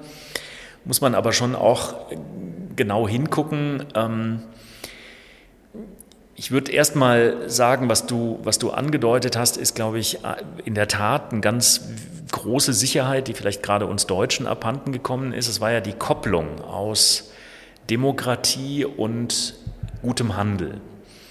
Und die Vorstellung, dass die Welt damit pazifiziert wird, die, die ist uns abhanden gekommen. Und damit ist natürlich auch das Modell der Demokratie unter Druck gekommen. Es ist ja kein Zufall, dass ähm, äh, etwa China in der Corona-Krise gesagt hat, ähm, und das kann man dann ja auch in den Kriegen fortsetzen, Demokratien sind aufgrund ihrer komplizierten Entscheidungsprozesse überhaupt nicht für die modernen Krisen der Welt geschaffen. Ähm, ich glaube das nicht, aber es gibt eben das, das Gegenargument. Nur können wir uns, glaube ich, auf diese Idee ähm, nach 1989, 90 ähm, nicht mehr verlassen. Nach 1989, 90 hat man argumentiert, der Kalte Krieg ist zu Ende, der kapitalistische, liberale ähm, Modellbaukasten hat gewonnen und jetzt wird die Welt per se friedlicher. Und ähm, das dieses Modell ist, würde ich sagen, schon in den 90er Jahren unter Druck geraten, wenn man nur an die Jugoslawien-Krise denkt. Und mit jeder neuen Krise, du hast selbst vorhin von der Polikrise gesprochen, ist eigentlich klar geworden, dass dieser, diese Meistererzählung, Siegeszug von Liberalismus, Kapitalismus, Demokratie jedenfalls nicht reicht, um ähm, äh, Frieden wahrscheinlicher zu machen. Ich gebe noch eine interessante Parallele. Vor 1914 gibt es eigentlich eine bei sehr vielen europäischen und auch amerikanischen äh, Intellektuellen eine ähnliche Idee. Es gibt die Idee, die Welt wird rechtlicher, also es gibt mehr internationales Recht, die Welt wird demokratischer, sagen wir mal partizipativer und die Welt wird ähm, beherrscht von modernen Gesellschaften, die über Handel miteinander konkurrieren, aber nicht mehr über Krieg und Gewalt. Und die Idee von 1914 ist, Krieg findet nur noch in agrarischen, rückständigen Gesellschaften statt, also vielleicht irgendwo in Asien oder was man damals als rückständig angesehen hat. Und trotzdem bricht der Krieg dann aus. Und er bricht eben zwischen denen aus, zwischen denen man ihn sich hat nicht vorstellen können, nämlich zwischen Deutschland, Frankreich, äh, Großbritannien, den USA, äh, Russland und so weiter. Das heißt, wir müssen ähm, oder wir sehen in der Geschichte, wie solche Friedensszenarien und Visionen eben dann auch sehr schnell von der Realität eingeholt werden. Und das immunisiert uns vielleicht auch vor falschen Sicherheiten, so würde ich es mal nennen. Und auch an der Stelle ist der Blick in die Geschichte dann, finde ich, ganz aufschlussreich. Okay. Letzte zwei Fragen. Ich spreche dieser Tage noch mit einer Autorin, die hat ein Buch über Zukunft geschrieben, in dem sie meint, dass wir zu viel an Gegenwart und Vergangenheit denken und das blockiert unsere Sicht auf die Zukunft. Was meint der Historiker dazu? Ja, das wird jetzt nicht so eine Riesenüberraschung sein, dass ich das ähm, deshalb kein richtig gutes Argument finde, weil die Dinge miteinander zusammenhängen. Ähm, die Art und Weise, und das würden auch, glaube ich, Psychologen sehr, sehr gut erklären können, die Art und Weise, wie wir uns die Zukunft vorstellen, wie wir die Zukunft gestalten, hat mit unseren Erfahrungen zu tun. Es gibt einen engen Zusammenhang zwischen Erfahrung und Erwartung. Ähm, die Art und Weise, wie wir Konflikte erfahren haben, prägt unsere Hoffnung auf eine Politik der Zukunft. Insofern lassen sich diese, sage ich mal, Zeiteinheiten, Vergangenheit, Gegenwart, Zukunft häufig gar nicht so idealtypisch trennen, sondern hängen eigentlich sehr viel eher zusammen. Reinhard Koselleck hat dafür ein sehr schönes ähm, Modell gefunden, das eigentlich aus der äh, Geologie stammt. Er spricht nämlich von den Zeitschichten. Und manchmal wird ja im historisch späteren das Frühere sichtbar. Wenn jetzt im Nahen Osten ähm, Holocaust-Überlebende verschleppt werden, dann wird in diesem jetzigen Konflikt eine andere Vergangenheit sichtbar. Und das haben wir im Ukraine-Konflikt erlebt, in dem Augenblick, als plötzlich ähm, Orte wichtig wurden, die im Zweiten Weltkrieg schon mal eine Rolle spielten oder im Holodomor oder im Holocaust. Und das ist auch ein Beispiel, wie dicht diese Zeitschichten von Vergangenheit, Gegenwart, Zukunft aufeinander aufliegen. Insofern würde ich eher diesen Zusammenhang spannend finden. Okay. Hast du sonst noch eine Botschaft für meine Hörerinnen und Hörer? Gute Geschichtsbücher lesen, damit man in der, Vergang damit man in der Gegenwart mehr sieht. Das wäre es, glaube ich. Okay, herzlichen Dank und dann noch viel Erfolg und Spaß auf der Buchmesse. Vielen Tschüss. Dank.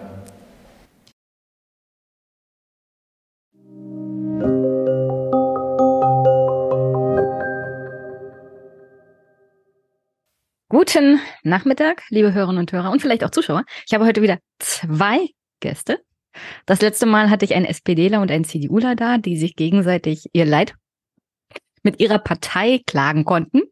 Ja. Ähm, aber heute habe ich zu Gast Iris und Matthias, nicht in irgendeiner Partei, oder? Nicht, dass ich wüsste von. Nein, noch nicht. Mal gucken. Na, ja. ihr seid ja zusammen. Also in einer guten Beziehung hat man auch Geheimnisse voreinander. Das. Und dann gibt es jetzt gerade eine ganz frische neue Partei, können wir auch mal gucken. Oh Gott.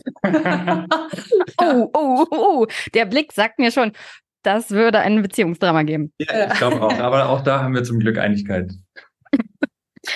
Okay, vielleicht kommen wir ja heute noch auf äh, den Move zu sprechen, den Sarah Wagenknecht gemacht hat und wie ihr das einschätzt, ob das auch ein Shit-Move war. Aber bevor wir dazu kommen und zu eurem Buch, stellt euch mal kurz vor, wer ist denn Iris Gavrik und wer ist Matthias Ringer? Möchtest du anfragen? Die Dame zuerst. Ähm, ich bin Iris. Ich habe ich hab meine Karriere eigentlich in der Werbung angefangen, habe über zehn Jahre in der Werbung gearbeitet. Wir haben auch zusammen eine Kreativagentur. Ähm, und daraus ist dann entstanden, dass wir halt Comedy-Sachen gemacht haben auf TikTok. Ich glaube, ein bisschen Relevanz, dass die Leute auf uns aufmerksam wurden, war durch TikTok, mhm. weil wir mehrere TikTok-Kanäle hatten. Dann haben wir einen Podcast gestartet mit Couple Off, ähm, sind mehr in die Tiefe gegangen bei den Themen und daraus ist dann unser Buch Shit Moves entstanden. Und ja, das, das da stehen wir jetzt gerade, genau. Hm. Und steht auch im Hintergrund. ja, genau. ja. Und ich sage das mal für dich, Gaffritsch, ne? weil du dann gesagt hast, ich, ich nehme jede Aussprache. Gaffritsch, ich achte da überhaupt nicht drauf. Äh, zu meiner Entschuldigung muss ich auch sagen, ich habe eine neue Kollegin. Ihren Lebenspartner hatte ich vor ihr als Mitarbeiter. Mhm. Und da ich mir null Namen merken kann, habe ich sie immer mit dem Nachnamen des Lebenspartners angesprochen. auch ein Shitmove. Ja. Aber ein guter. Nein, Aber ich bin nicht die Einzige, das haben auch andere gemacht. Und null Grund äh, für eine Entschuldigung, weil wir ja auch relativ selten mit Vor- und Nachnamen uns gegenseitig ansprechen online und so. Ich würde wahrscheinlich auch viele Namen erstmal falsch aussprechen. Ja. So, ich bin Matthias. Ähm, ich habe Schauspiel studiert in München und auch erstmal, bis wir uns kennengelernt haben, was 2015 war, hauptsächlich äh, als Schauspieler gearbeitet, auf Bühnen, hier und da mal was gedreht, und bin für ein Stück nach Berlin gezogen und da haben wir uns dann kennengelernt in einer Phase, in der ich gerade schon so langsam dabei war, mehr zu schreiben und was zu produzieren, eigene Sachen zu machen. Und genau in diese Phase kam dann dieses. Das klingt wahnsinnig intellektuell. Wir haben uns auf Tinder kennengelernt. Also. ja. Ja. Da wollte ich was schreiben, was produzieren auf Tinder. genau. Ja. Und da hast du jemanden gesucht von der Werbeabteilung. Ja, naja, genau. nicht wirklich. Ich habe ich hab diese Welt dann durch dich erst so richtig kennengelernt.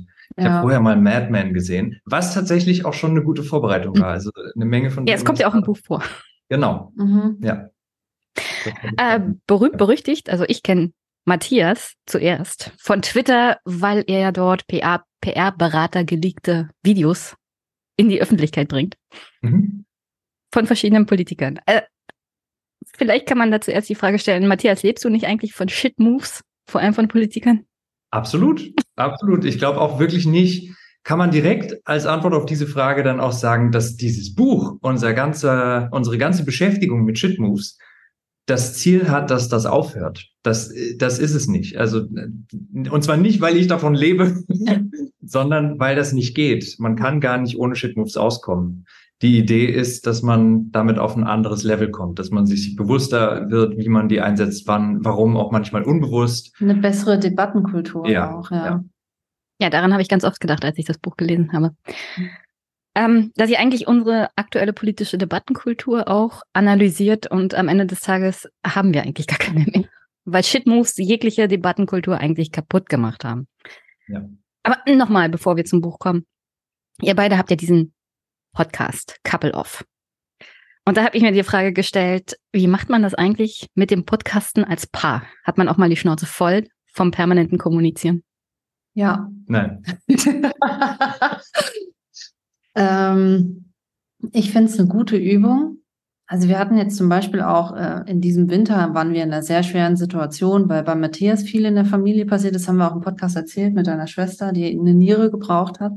Bei mir ist ganz viel Schlimmes in der Familie passiert und ähm, dann ist man ja beide, also beide sind in einer Krise, dann ist man auch noch ein Paar und dann macht man noch einen Podcast wöchentlich, wo man versucht, eine gewisse Leichtigkeit rüberzubringen. Und äh, ich bin total dankbar, dass wir das gemacht haben, weil das einen, also mich hat das sehr trainiert. Also, dass, dass ich wieder einen klaren Kopf bekomme. Ich, ich habe mich dann richtig auf jeden Freitag gefreut, weil ich wusste, jetzt hat man mal so zwei, drei Stunden, wo man alles andere ausblenden kann und mal wieder zu sich kommt. Und irgendwie funktioniert das ganz gut. Und zu sich kommen, weil alles, was du beschrieben hast, war ja eigentlich schon, es kreiste um uns, um unsere Themen, aber man kommt ja manchmal zu sich, genau indem man sich bewusst mit irgendetwas intensiv beschäftigt, mit einem Ja. Thema. Und dann ist es halt in jeder Folge ein eigenes Thema und auch nicht, wir müssen auch nicht alles, alle Impulse, alle Perspektiven immer nur aus uns schöpfen, sondern die Leute, die den Podcast hören, können Sprachnachrichten schicken und ihre Erfahrungen Ja. oder Fragen oder so. Und dadurch glaube ich, das ist so ein Weg zu sich über die Beschäftigung mit etwas. Es hat was Therapeutisches Mhm. tatsächlich, ja. Wie seid ihr denn auf die Idee gekommen, als Paar einen Podcast zu machen? Es kam durch diese TikToks, also die ich auf meinem Kanal hatte. Ich, wir, haben, wir haben damals dieses Konzept, da, da war noch Corona. Hm. Und da war die Grundidee, alle sitzen zu Hause, besonders die Paare, und die streiten sich. Und was könnte man tun, damit die sich besser streiten können? Und dann kamen wir auf das Konzept ASMR-Streit, also dass man flüsternd in ein kleines Mikrofon streitet und sich dadurch dann halt kaputt lacht.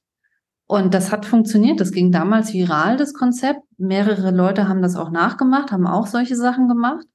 Und dadurch wurden die Leute auf uns aufmerksam, weil die das, ich glaube, die haben uns gerne beim Reden zugehört oder ich, ich weiß es nicht. Beim Lachen wahrscheinlich auch. Ich denke Ja. mal, dass es das war, was, weil dann eben sehr viele geschrieben haben, macht einen Podcast.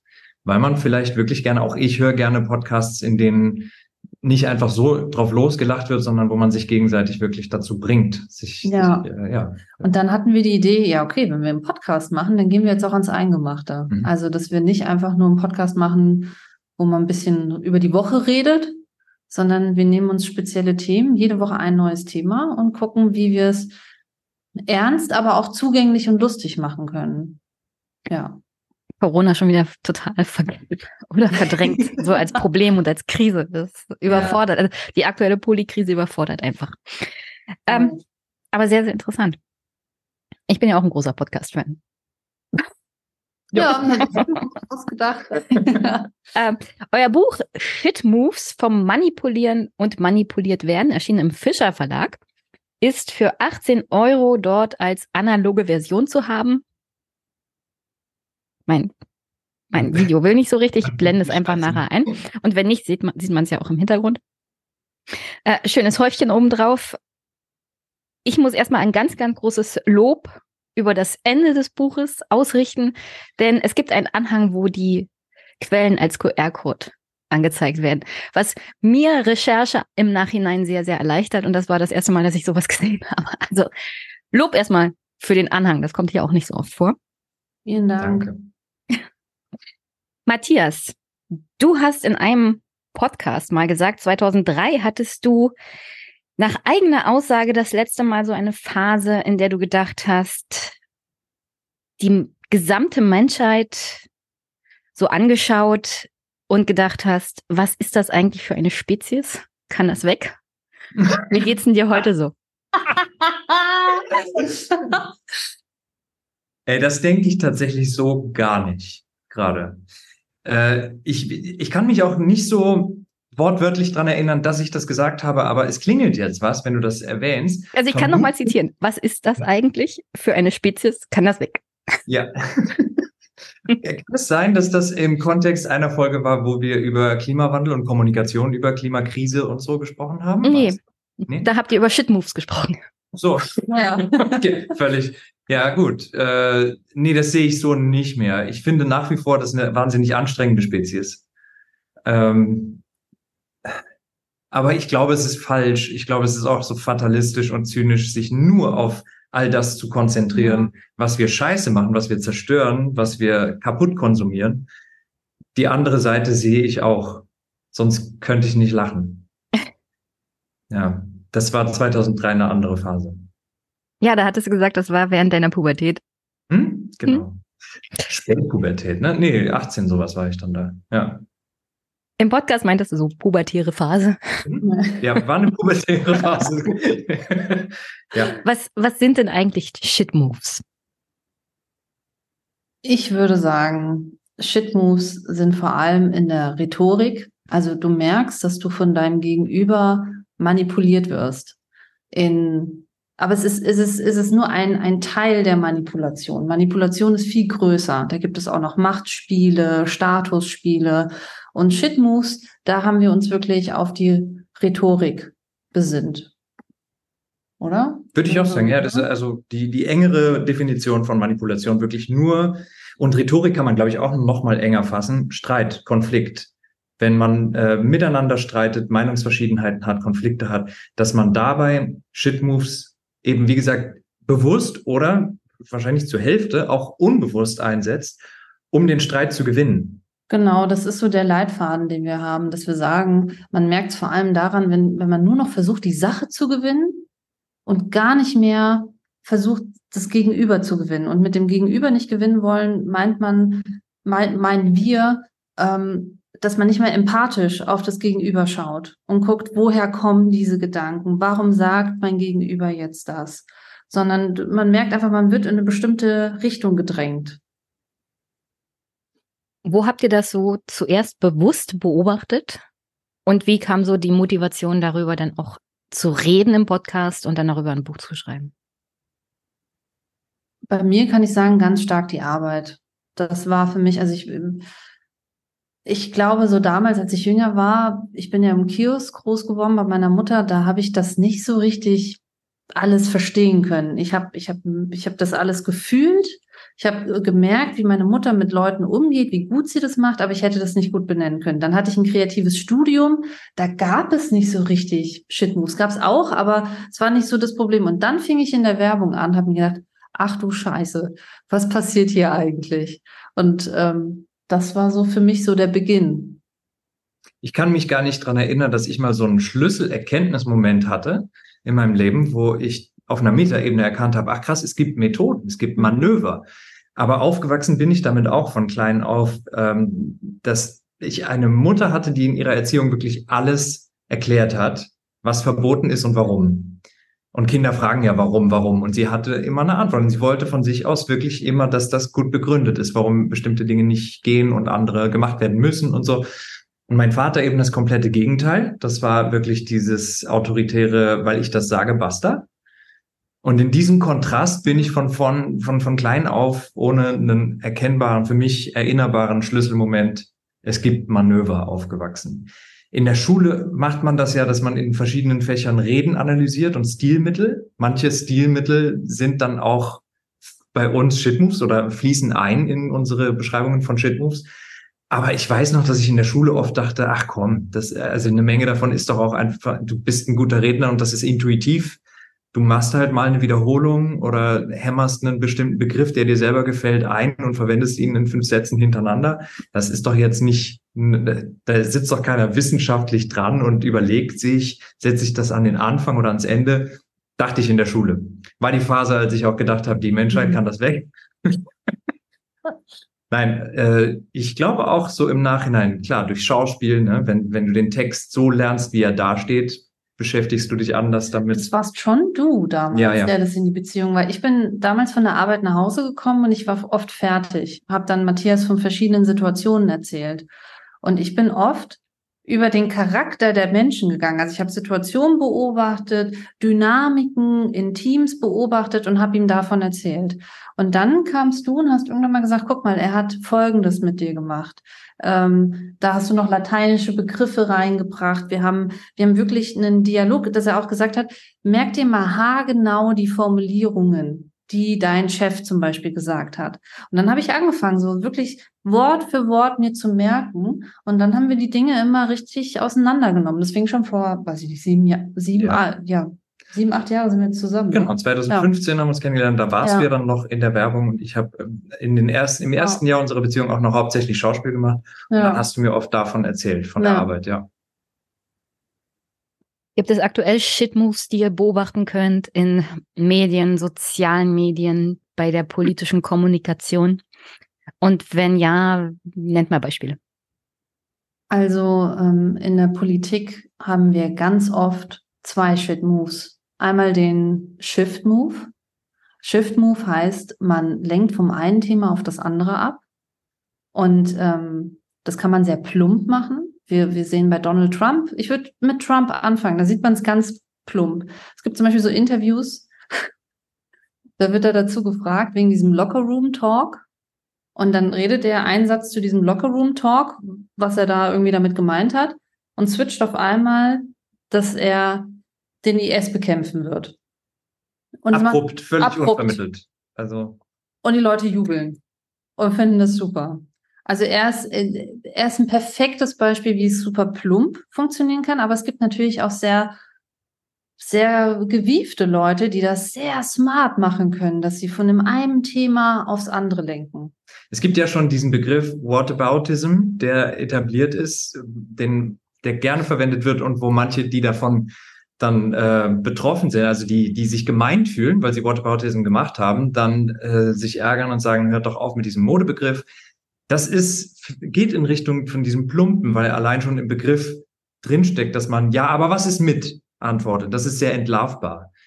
Aber das Shiften geht ja auch auf ein unbedeutendes Detail im Thema, über das man gerade redet. Oder Ja. auf ein scheinbar verwandtes Thema, wo fast niemand protestieren würde, weil alle sagen, na ja, nee, ja, hat. Ja. schon irgendwie mit dem zu tun, worüber wir gerade reden. Aber nicht so ganz.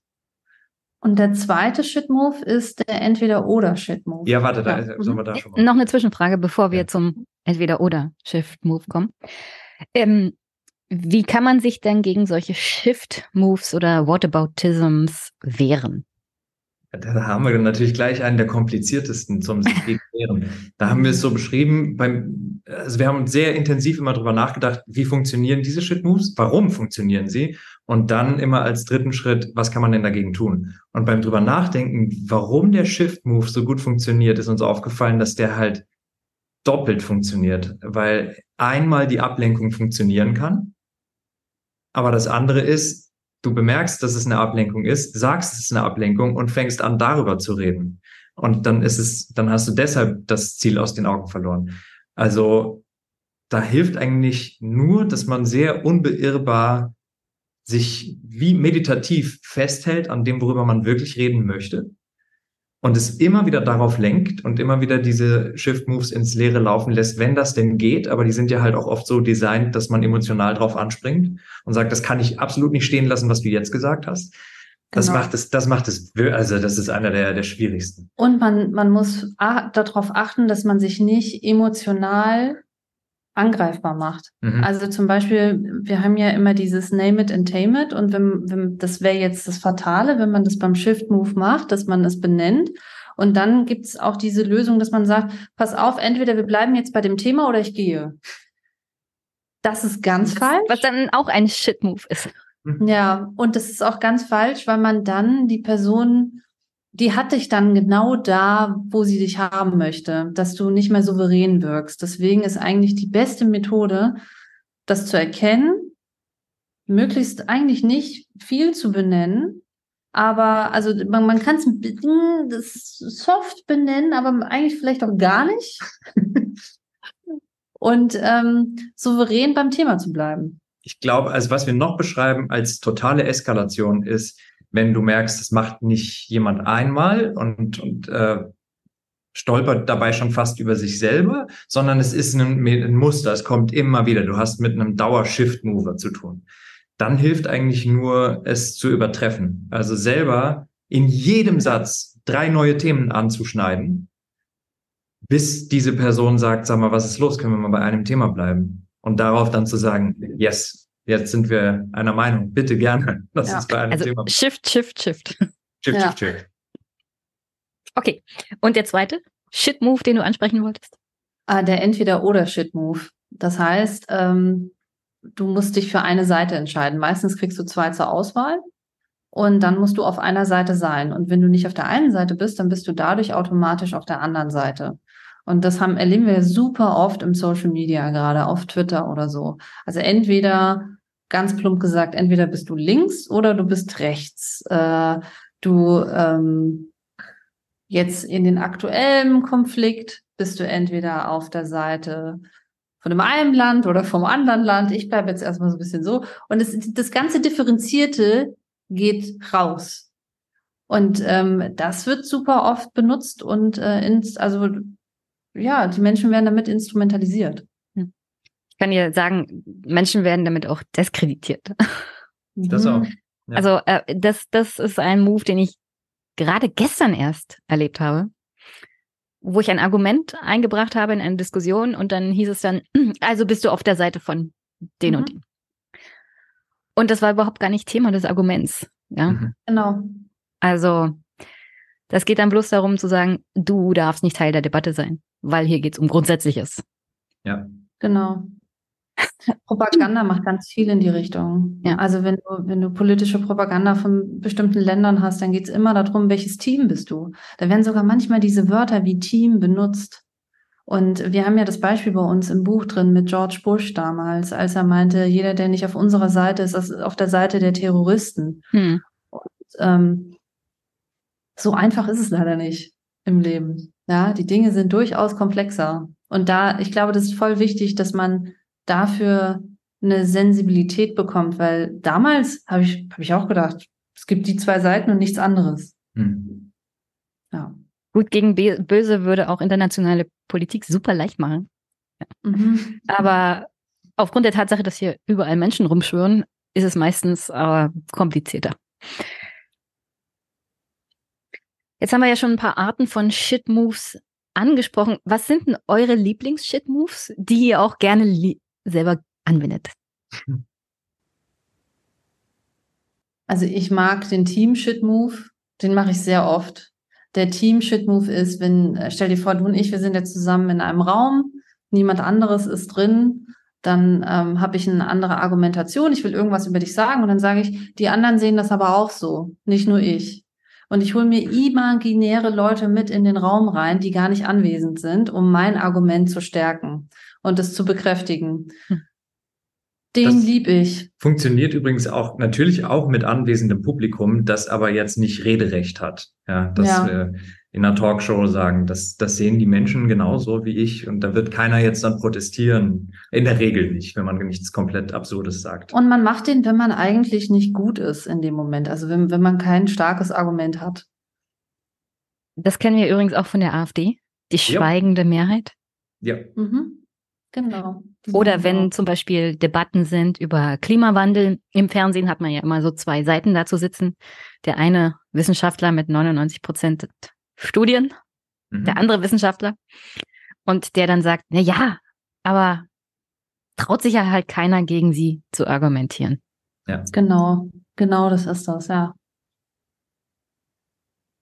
Wer Wagen macht eigentlich, ja? Wollte ich nur sagen, Wagenknecht macht es auch, fällt mir auf. jeder zweite Satz ist, äh, oh, die ja. Leute, ja. das ist keine Politik für die Menschen. Die Menschen wollen alles ständig. Aber machen das nicht Politiker so grundsätzlich? ich kann es auch verstehen aus der Jobbeschreibung, wenn du Repräsentant einer Wählerschaft bist, dass du diese Wählerschaft ständig in Worten meinst zu vertreten. Aber ich, ich wüsste bisher von noch niemanden und von keiner Partei, die ernsthaft äh, von einer Mehrheit sprechen könnte, sondern das soll sich ja zusammensetzen. Ja. Deswegen finde ich diesen Hinweis fast immer einen Shit-Move. Manchmal, manchmal ist er so formuliert, dass man ehrliche Anliegen hört. Es, es gibt ein Anliegen und dieses Anliegen hat ein Recht vertreten zu werden. Sobald es konstruktiv formuliert wird, dann ist es ja schon kein Shit-Move mehr. Aber in der Regel höre ich halt destruktive Formulierungen, die Leute finden etwas ganz schlimm, ganz schlecht, das muss weg, das Ja. läuft, ja. Sie redet ja auch immer davon, dass Menschen sie ansprechen oder Ja. ihr E-Mails schreiben. Und ähm, das mit dem Ansprechen kann man halt schwer widerlegen, weil sie ist ja viel in der Republik unterwegs und dann teilt sie immer diese Bilder von ihren Storytime. Vorlesungen und der Raum ist ja immer voll. Und dann kann man sagen, ja, also da haben mich die Leute angesprochen. Und das mit den E-Mails ist halt auch so eine Sache, wo man das halt auch nicht widerlegen kann, Mhm. weil sie würde es ja niemals transparent machen, wegen Datensicherheit und so. ja. Also Ja. Es geht ja ums Manipulieren und manipuliert werden. Also wer benutzt jetzt diese Shit-Moves und warum? Also was ist der Zweck davon? Eigentlich wir alle. Hm. Und je nachdem, wie clever man ist, äh, macht man, es gibt Leute, die machen einfach nur Diss-Moves die ganze Zeit. Also sie beleidigen, diskreditieren den anderen im Gespräch. Aber dann gibt's auch sehr clevere Shit-Moves. Und ähm, sie finden mehr statt, wenn Machtgefälle da ist. Da werden sie auch problematisch, finde ich. Wenn, wenn du jetzt einen Chef hast, der die ganze Zeit einen Quit-Move macht, das ist durchaus sehr schwierig. Aber ähm, eigentlich machen wir alle das. Ja. Ja. Das ist auch das, was ich meinte. Wir können nicht ohne. Das finde ich auch total in Ordnung so, äh, weil sie nicht alle durch die Bank böse und schlimm sind, sondern sie können auch unterhaltsam sein. Und wie du sagst, da kann was sehr Cleveres dabei sein, dass man Mhm. auch wirklich Respekt vorm, äh, vom Shit-Move des anderen hat und sagt, er ist, er ist geschickt eingesetzt. Da Ja. geht's auch in die Richtung, was ich gerne mag, was ich wirklich, den, den lieben Shit-Move, den, mit dem man das Gegenüber lobt. Äh, Das ist dein gleichzeitig Lieblings-Shit-Move. mag den wirklich gerne. Der ist Ja. ganz gut. Dann Dass kann ich das ja schon streichen. Ist das denn was Gutes, dieser Liebe-Shit-Move? Der muss nicht immer gut sein. Man kann natürlich jemanden wirklich klein loben und damit einfach Macht demonstrieren und sagen, das ist die, diese Person ist nicht mal satisfaktionsfähig. Ich kann die loben und habe trotzdem kein Problem damit, dass wir gerade unterschiedliche unterschiedliche Ansichten haben, radikal unterschiedliche. Aber ich stehe so weit drüber, dass ich ganz nett sein kann zu dieser Person. Das finde ich ist perfide, wenn man das so macht.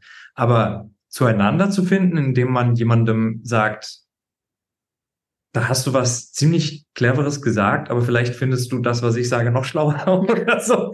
Das ist, ist ja eine Verbindlichkeit. Ja. Äh, das ist ein Shit-Move, aber ein Lieber. Also wie zum Beispiel, wenn Matthias vom Lehrer vor der Klasse ausgezeichnet wird, wurde, wie toll seine Arbeiten waren, oder wenn Ines vom Chef ausgezeichnet wurde, so nach dem Motto, also vor versammelter Mannschaft. Also die Beiträge von Ines, obwohl sie erst kurz dabei war, sind die besten, damit man sozusagen zum Opfer der gesamten Gruppe wird. Ja, tatsächlich. Oder wenn du ähm, das Beispiel, was ich da auch im Buch drin habe, als mein Chef damals zu mir gesagt hat, dass ich einen wahnsinnig schönen Pullover anhabe im Meeting Hm. und ich gedacht habe, boah, der mag meinen Pulli. Da hat er noch gesagt, ich hatte auch einen blauen Pulli an. Hat er gemeint, das ist so ein tolles Blau und es steht hier so gut. Und dann hat er meine Ideen genommen und hat mich komplett dadurch aus dem Projekt rausgenommen. Und ich habe erst viel später verstanden, dass das ein Shit-Move war, was er da gemacht hat. Weil ich habe erst gedacht, oh, der, der findet mich ganz gut aussehend. Ja, in meinem Pulli. Wie nett. Ja. Es kann auch sogar, es muss nicht mal unbedingt ein explizites Kompliment oder Lob sein. Manchmal ist es die Art. Das äh, habe ich jetzt auch in Interviews oft gesehen, dass bei Höcke habe ich es zuletzt gesehen, dass er sehr oft eingeleitet hat durch lieber Herr und so und immer den seinen seinen Interviewer, ich weiß nicht mehr wer es war, aber immer ihn einen Lieben genannt, lieber Herr. hm, hm. Mhm. Das war sicherlich das Interview beim MDR. Das sind, Ja, glaube ich, die letzten, die ihn noch interviewen. Genau, weißt du noch, wie der hieß, der ihn interviewt hat? Ich kann jetzt leider auch nicht spontan sagen, wie er hieß. Ähm, ich glaube, das war der Herr mit so Halbglatze. Ja, genau.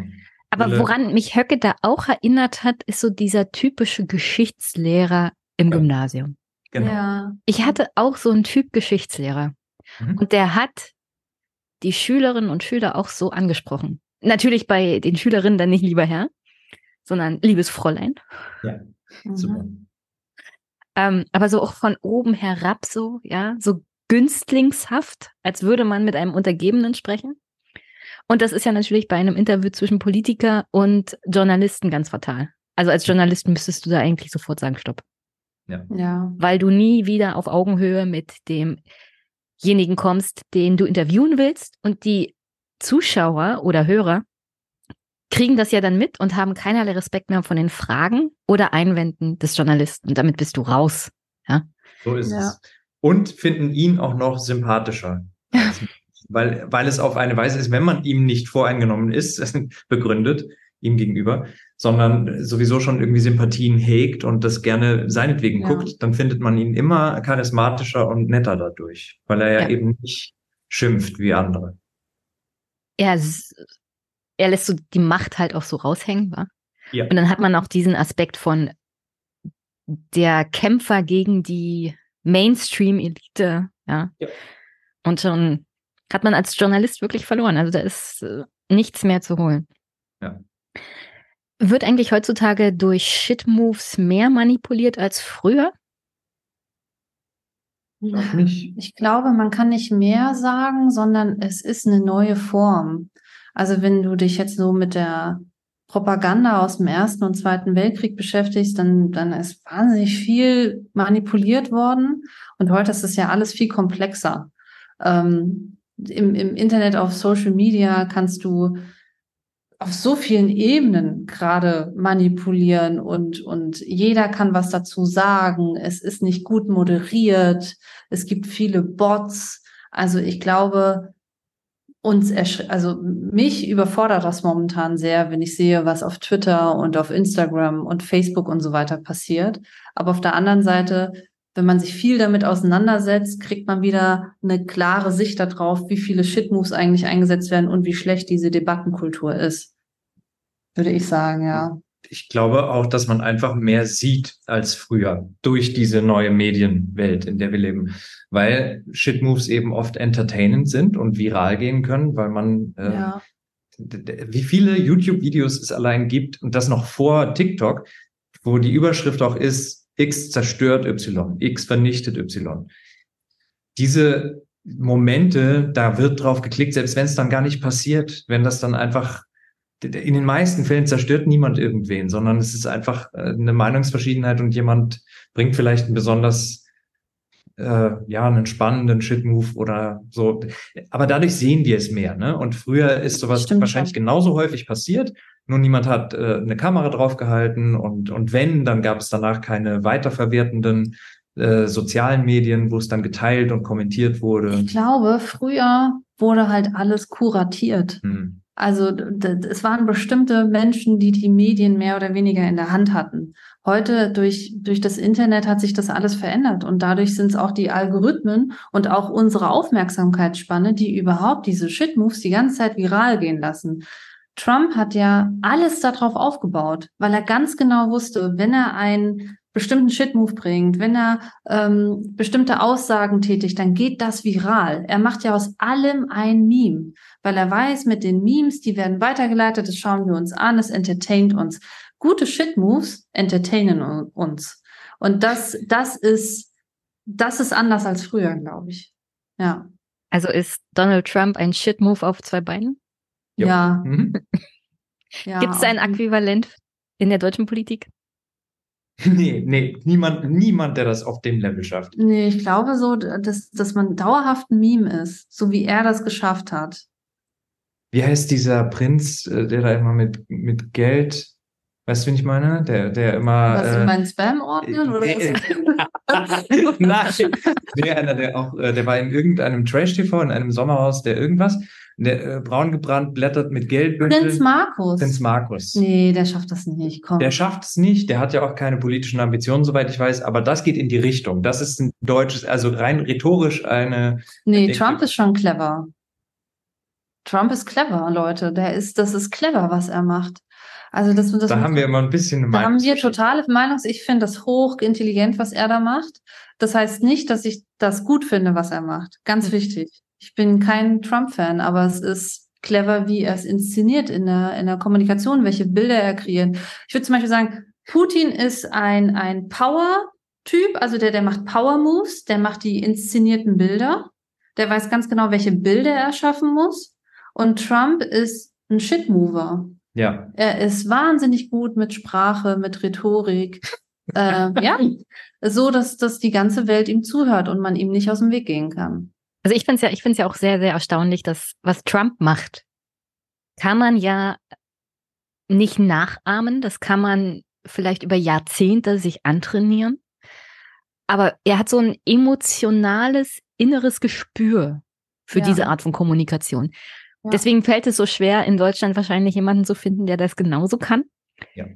Weil er das wirklich macht, seitdem er mit Medien kommuniziert. Ja. Ja. Mhm. Ich glaube wahrscheinlich noch früher. Das ist meine Position in diesem, in dieser Debatte. Ich kann vollkommen verstehen, warum man das intelligent, brillant, genial oder so nennt oder das Gespür. Bei Gespür, da fange ich an aufzuspringen und zu sagen, ja, ich glaube, das ist es. Und zwar von klein auf. Da, da lehne ich mich aus dem Fenster, weil ich es nicht weiß, ich kann es nicht belegen, aber ich habe bei ihm das Gefühl, dass er von Geburt an vermutlich, das ist jetzt alles wirklich so äh, aus, aus Dokus, die ich über ihn gesehen habe, dass er einen Vater hatte, vermute ich, der ihm von Der hatte einen von, Vater. Von, ja, genau, ich denke auch. Ich vermute das, der ihm von klein auf zu verstehen gegeben hat, von mir kriegst du nicht mal Liebe, sondern allein schon nur Aufmerksamkeit. Wenn du das größte Arschloch bist, das man sich vorstellen kann. Wenn du die anderen schlägst, wenn du dir was ausdenkst, wie du sie kaputt machen kannst, wie du, wie du äh, ihnen Steine in den Weg legen kannst, sie zum Weinen bringen kannst. So wirkt das auf mich. Und dann ist es Gespür. Mhm. Aber ich betone nochmal, dass das äh, baue ich mir nur so zusammen. Ich weiß es nicht. Ihr habt es da schon ein bisschen beantwortet, aber nichtsdestotrotz, welche Rolle spielen etablierte Medien, soziale Medien bei dieser, sage ich mal, Flut an Shitmoves, die uns jeden Tag überrollt? Also die sozialen Medien haben momentan das Problem, finde ich, dass es ein bisschen wie das Mittelalter ist. Also das ist nicht so, es ist nicht kuratiert. Wir, wir haben eine ganz schlechte Debattenkultur online. Wir verstehen ganz viele Dinge nicht. Wir gehen uns permanent online, also wir, wir, wir, wir greifen unsere Identität gegenseitig an. Wir sagen sofort, du hast das getweetet, also stehst du für Folgendes und deswegen bist du schlecht. Und man macht ganz viele Shitmoves in diese Richtung. Und ich glaube, dass wir gerade in so einer Zeit sind, auch wo jetzt viel mit KI und Bots und so weiter, das wird alles missbraucht. Aber ich glaube, wir entwickeln uns dahin, dass wir in ein paar Jahren eine bessere Debattenkultur haben, weil es ja jeder spürt, dass es ja so im Social Media gar nicht richtig funktioniert, wie es gerade funktioniert. Ich glaube auch, dass Social Media sowas ist wie, ähm, dass jedem, jeder Einzelperson ein Mikro in die Hand gegeben wird oder ein Megafon. Ja. Und das gab es ja vorher so nicht. Das muss man erst mal lernen, wie man damit umgeht, dass jeder was sagen kann und dass es dann auch wirklich vernommen wird. Und dann gibt's einen unbewussten Mechanismus. Entertainende Shitmoves werden belohnt. Die werden mehr geteilt, darauf wird mehr reagiert. So sind die Algorithmen noch. Ähm, und Die dann Algorithmen sind ein Riesenproblem. gibt's viele Leute, die deshalb erst recht darauf setzen und sagen, Ja. okay, wie, wie kriege ich meinen vielleicht fairen Gedanken möglichst unfair überspitzt, damit Ja. mehr darauf reagiert wird. mit Hass hast du eine gewisse Viralität. Hm. Also das ist das, die Emotion schlechthin, wo, da klicken wir drauf. Sobald wir, das ist das Einfachste, was du in jemand anderem hervorrufen kannst. Und das ist das Einfachste, womit du ganz nach oben steigen kannst, wenn du Hass teilst. Wenn du differenziert bist und versuchst irgendwie clever zu sein und anderen Leuten zu helfen, damit gehst du nicht viral. Das ist sehr harte Arbeit, damit habe ich schon wieder was falsch Nein, überhaupt nicht. Ich will, ich will, das stimmt total, was du sagst. Ja. Ich auch drauf. Guck mal, es ist ja keine Geschichte, wenn, wenn sie lautet, alle mochten sich. Ja. Aber ich, wir wurden das mal gefragt. Ich habe mal im, im Studium ein Stück in China gespielt, in Shanghai.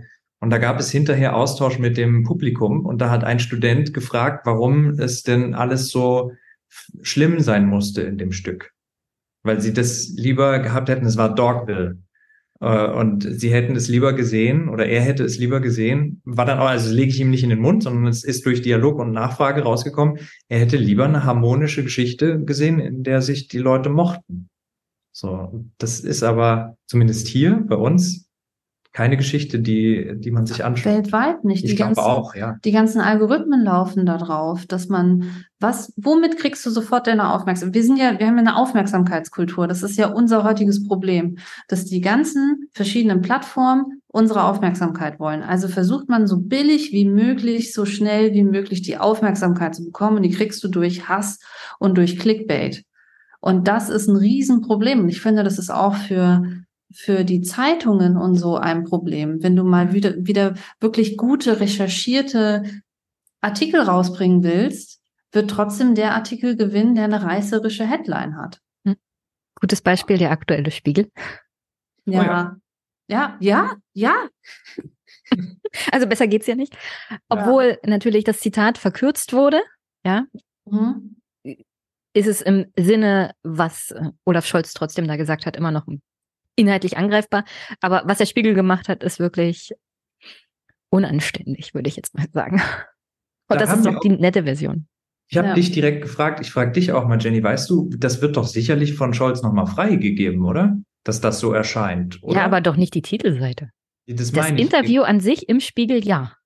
Okay. Aber nicht die Titelseite. Und ich war beim, beim Tag der offenen Tür der Bundesregierung. Ja. Mhm. Und zwar in der Bundespressekonferenz. Und da waren so Werbestände von ähm, unter anderem auch dem Fokus. Mhm.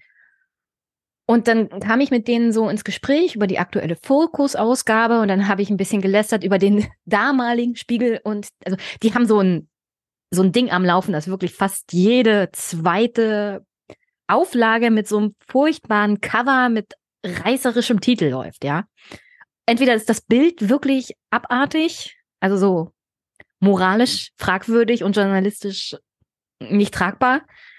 Oder zusammen mit dem Bild dann auch noch die Titelseite, also die Schrift.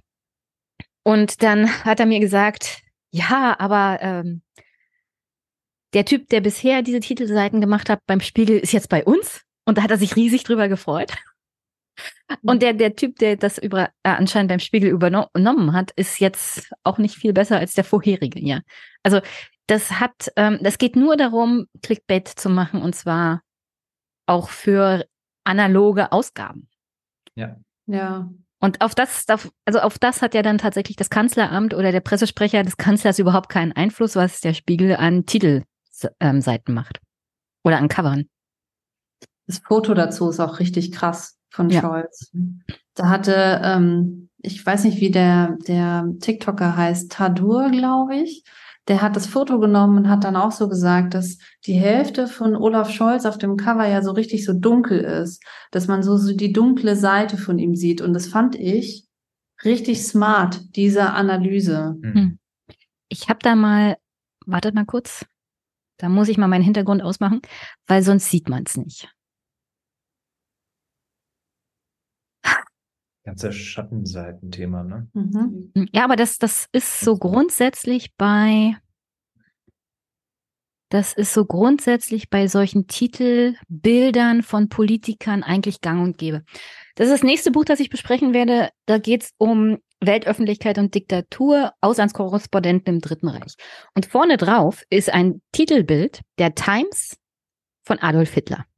Mhm. Und da sieht man ein wenig, also auch so von der Seite und alles ganz finster und so. Ja. Also das ist nicht ungewöhnlich. Und dieses Bild ist aus den 30er Jahren. Mhm. Also das scheint so eine grundsätzliche Sache von Journalismus zu sein bei Bildern von Politikern. Das gab es, glaube ich, bei der Times dann auch ja. für Donald Trump als Version. Mhm. Ja, das, auf jeden Fall, dass das immer so perfekt inszeniert wird und dass man das so zeigt. Ich finde es halt nur wichtig, dass man sich dafür, ja, dass man sich dafür interessiert, dass man das checkt, was da gerade. Dass man manipuliert wird, ja. Ja. Die Frage, für wen das Buch ist, beantwortet ihr, ihr selber im, ich glaube, dritten Kapitel. Und ich lese mal kurz vor. Für Menschen, also Überschrift, für wen ist dieses Buch? Antwort für Menschen, die mit Spielzeug sterben. Das klingt bizarr, aber hier kommt die Erklärung. Jedes Jahr erscheint eine Liste der 400 reichsten Menschen in den USA. Malcolm Forbes hat das gleichnamige Magazin von seinem Vater geerbt und 1982 die berühmte Forbes-Liste eingeführt. Und diesem Mann, Malcolm Forbes, wird ein Zitat zugeschrieben, das perfekt zu dieser Mentalität passt, die man für eine, Re für eine Rangliste des Superreichtums braucht. Es lautet, He who dies with the most toys wins. Aber warum schreibt ihr dieses Buch für diese Leute, die mit den meisten Spielzeug sterben? Es geht ja noch weiter dann. Ne? Also es gibt die zweite Variante des Zitats. He who dies with the most toys still dies. Und beide Gruppen sind die, die wir meinen. Das sind also die einen, die Shitmover, die sagen, je mehr Shitmoves ich erfolgreich einsetze, desto erfolgreicher werde ich insgesamt in allem, in Diskussionen, in allem, was ich erreichen will. Ich kriege jede Stelle, die ich will. Ich gewinne jeden Beziehungsstreit. Ich, ich äh, zerstöre die Menschen in den Talkshows. Das sind die, die diese Version des Zitats bevorzugen. Und die anderen, die sterben auch mit Spielzeug, aber sie sterben halt. Und darauf liegt der Fokus. Wir sterben alle, egal was wir gewonnen haben, egal wie weit wir gekommen sind, egal wie, was für Shitmover wir waren. Und daraus kommt ja dann die Erkenntnis, okay, ich muss ja nicht, ich muss ja mir nicht diese Ziele mhm. setzen. Mein Ziel muss ja nicht sein, andere Menschen zu vernichten, sondern ich kann sie ja auch gewinnen. So oder so sterben wir alle. Was fühlt sich besser an? Was, was, was definieren wir als Erfolg? So ist es gemeint. Menschen, die mit Spielzeug sterben. So oder so. Ich hätte noch zwei Fragen zu Shit-Moves und dann gehen wir Richtung Ende. Bei dem Trotz-Shit-Move-Kapitel habe ich mich gefragt, Ines, bei der Einleitung, warum überlässt du Matthias das letzte Wort? Weil das sein Lieblingsshit-Move ist. Das Weil er das das stimmt da gar nicht. Natürlich. Das, ist, das magst du schon gerne. Der Klügere gibt nach. Ja. ja, das, das dass wir, ich, ich, ich gebe ihm gern das letzte Wort. Ich kann mich da zurücknehmen. Also für, für diejenigen, die das Buch noch nicht ja. kennen, lass, weil, weil ich widerspreche. Ja. Ich lasse es so stehen. Äh, ja. Der Trotzmove ist das letzte Wort. Der Trotzmove ist dieses ewige, ich muss noch mal was dazu sagen. Ja. Ja. Und dadurch den Eindruck erwecken, ich hätte gewonnen. Habe ich aber nicht. Iris hat gewonnen. Und wie geht man gegen so einen Shit-Move vor? Einfach den Raum verlassen? Es ist lustig, dass du genau bei den beiden Shit-Moves, wo es besonders schwer ist, so schwer. echt was Effektives zu finden, was man denn dagegen tun kann, dass du ausgerechnet da fragst, was tut man dagegen? Ja. Bei anderen haben wir richtig, haben wir Möglichkeiten, die erfolgsversprechend sind. Ja. Beim Trotz wenn die Antwort leicht wäre, würde ich ja nicht fragen. Ja, genau. Ey, was wiederum ein Shit-Move von mir ist. Ja. in die Schwachpunkte gehen. Nein, aber ich glaube, das sind ja nicht, das sind ja nicht jetzt subjektiv nur unsere Schwachpunkte, sondern wir alle würden vermutlich am ehesten mit genau solchen Sachen kämpfen, mhm. wenn jemand besonders geschickt ablenken kann und shiften kann oder jetzt beim Trotzmove immer das letzte Wort behalten muss, immer nochmal, manchmal wirklich wortwörtlich einfach nur sagt, hm, trotzdem, was willst du denn da noch machen? Also man kann versuchen, auf eine Metaebene zu gehen und zu sagen, hör mal, ich, ich, ich bin interessiert an Konsens. Ich hätte echt Lust, dich für eine Ansicht zu gewinnen, die du vielleicht noch nicht hast. Man kann Fragen stellen. Man kann sagen, hast du eine Ansicht, von der ich gerade was lernen kann? Dann will ich das. Dann, dann hilf mir dabei. Aber es gibt Leute, die sind da so stur und verbohrt. Ja. Ich denke auch, Empathie ist eigentlich so der Schlüssel. Das haben wir auch so im Buch drin, durch, durch alle Shit-Moves hinweg, dass man irgendwie versucht herauszufinden, warum macht die andere Person das? Warum setzt sie das ein?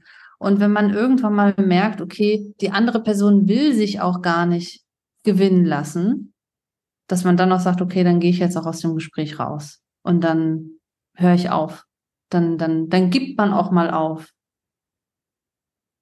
Ich hatte das mal mit jemandem, der immer das letzte Wort haben musste. Ich glaube, dass er nicht realisiert hat, dass er diesen Shit-Move tatsächlich anwendet. Und dann habe ich ihn so lange immer wieder Trotz gegeben, bis er kapiert hat, was ich von ihm wollte. Und dann hat er einen Lerneffekt. Ach so, das meinst du. Also, dass er realisiert hat, dass er diesen Shit-Move mit mir gemacht hat. Und dann haben wir drüber gelacht. Ja. Ich hoffe, dass das ein Lerneffekt war. Das klingt genau nach sowas, ja. was, was wir uns wünschen, was funktioniert. Mhm. Dass, man's, dass man nicht nur bei der, beim Inhalt dessen bleibt, worüber man streitet, sondern auch noch ja. was lernt hinterher und merkt, ah, so, so hat das gerade funktioniert zwischen uns. Nächstes Mal hoffentlich anders. Ja. ja. Was ist eigentlich der ultimative Joker-Shit-Move? Ich glaube, wir haben das beim, beim Opfer-Shit-Move sogar so beschrieben. Ja, ne? Weil das eine, vielleicht eine, eine Testfrage war, ob wir das meinten, was wir da geschrieben haben. Ja, klar, man kann sich, der Opfer-Shit-Move ist halt, dass du dich grundsätzlich als das Opfer deines Gegenübers inszenierst. Ja.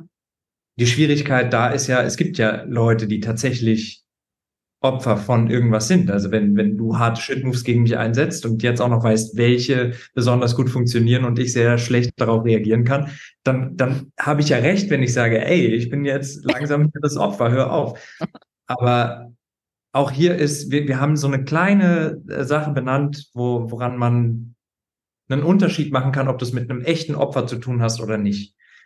Hm. Genau, also der, der Opfer-Shit-Move. Diese kleine Unterscheidung, die man machen kann, wenn man mit jemandem zu tun hat, der darüber klagt, dass, dass er nichts darf, dass er hier äh, das Opfer der ganzen Situation ist oder so. Wenn man darauf einmal empathisch fragt, okay, erklär mir, was kann ich denn tun? Und darauf keine ehrliche Antwort kommt, weil sich jemand freut, gehört zu werden und jetzt darf, sondern weiterhin dieses Ich bin das Opfer, ich bin das Opfer, dann ist es ein Opfer-Shit-Move. Und ich finde, das ist deshalb wirklich der ultimative Joker, weil du kannst es in jedem Kontext, in jeder Situation totreiten, dass du hier gerade einfach nur das Opfer bist. Was machen wir denn jetzt? Wie befreien wir vor allem auch den Diskurs, was mir ja wichtig ist, für die Demokratie von Shit-Moves? Wie gesagt, also muss, muss sozusagen soziale Medien erstmal töten. Ich glaube, befreien kannst du es nicht. Und finde ich auch gar nicht wichtig, dass wir uns davon befreien und sagen, wir hören mit Shitmoves auf. Aber wir können wachsam sein und wir können eine, eine stärkere Aufmerksamkeit dafür bekommen und uns selber auch schulen, eine bessere Debattenkultur hinzubekommen. Ich glaube, das ist das, was ähm, also jetzt in den letzten sieben Jahren in unserer Beziehung, wenn ich an den Streit zurückdenke vor sieben Jahren, schäme ich mich manchmal heute dafür, weil ich halt merke, was ich für einfache, blöde Shitmoves eingesetzt habe. Heute bin ich viel smarter. Die sind heute so wirklich ein bisschen besser, cleverer und so. Angepasster auf den Partner. Ja. und ähm, ich glaube, dass das ist eigentlich das eigentliche Ziel, dass wir privat, aber auch in der Öffentlichkeit besser miteinander debattieren und streiten und auch uns einander besser verstehen und wirklich mehr in den Dialog gehen. Ich finde, in den letzten Jahren haben wir zu oft in der Öffentlichkeit gesagt, mit XY rede ich nicht. Wer diese und jene Einstellung hat, mit der Person möchte ich nichts zu tun haben. Wir vertreten eher die Meinung, dass wir sagen, wir müssen verstehen, warum hat die Person XY folgende Meinung? Wo, woher kommt das? Und dass man wieder in den Dialog tritt. Dann wären wir ja, ja. Mhm. Dann wären wir ja noch mal kurz beim Anfang. Ist denn mhm. Sarah Wagenknechts Move mit der neuen Partei und der Kommunikation ein Shit-Move? So, ich habe mir die Rede gestern komplett angehört, habe mir gedacht, äh, für einen bestimmten Teil der Bevölkerung ist die Rede richtig gut geschrieben. Leider. Die Rede, die, die, äh, die Presseerklärung mit ja, ja. Mhm. Ähm, man kann das, glaube ich, nicht einfach so sagen, ob das jetzt ein Shit-Move ist, was, was sie da genau sagt. Ähm, ich wäre einfach sehr wachsam und würde ganz genau hinhören, wie sie was labelt, wie sie etwas framed und was sie damit genau aussagen möchte, weil sie ist auch sehr groß darin, nichts zu sagen, während sie ähm, so tut, als ob sie ganz viel sagen würde. Ja.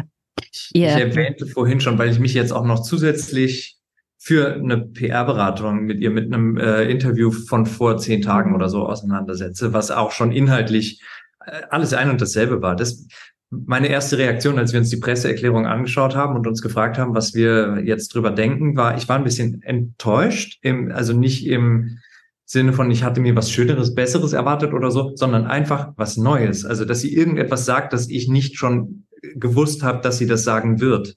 Und es war einfach der Katalog dessen, was man von ihr kennt, komplett. Äh, ja, es ist halt eine Rede, die äh, komplett auf Empathie geschrieben ist. Empathie für die Abgehängten. Und, äh, und dann hat sie bestimmte Wörter, die sie labelt. Wie nennt sie nochmal ihre Ver, Ver, ähm, ihren Verein jetzt? Bündnis Sarah Wagenknecht. BSW. Ja, aber, ja, genau, Bündnis Sarah Wagenknecht. Aber wofür steht nochmal das Bündnis? Da hat sie doch für Vernunft, Ah, ja. Freiheit, Gerechtigkeit. Ja, Drei sogar? Ich dachte nur Vernunft und Gerechtigkeit. ja, das ist immer so ein Bullshit-Bingo, wenn man erstmal. Es ist egal. Ja. Theoretisch passt alles. Ja. Genau. Ja. ja.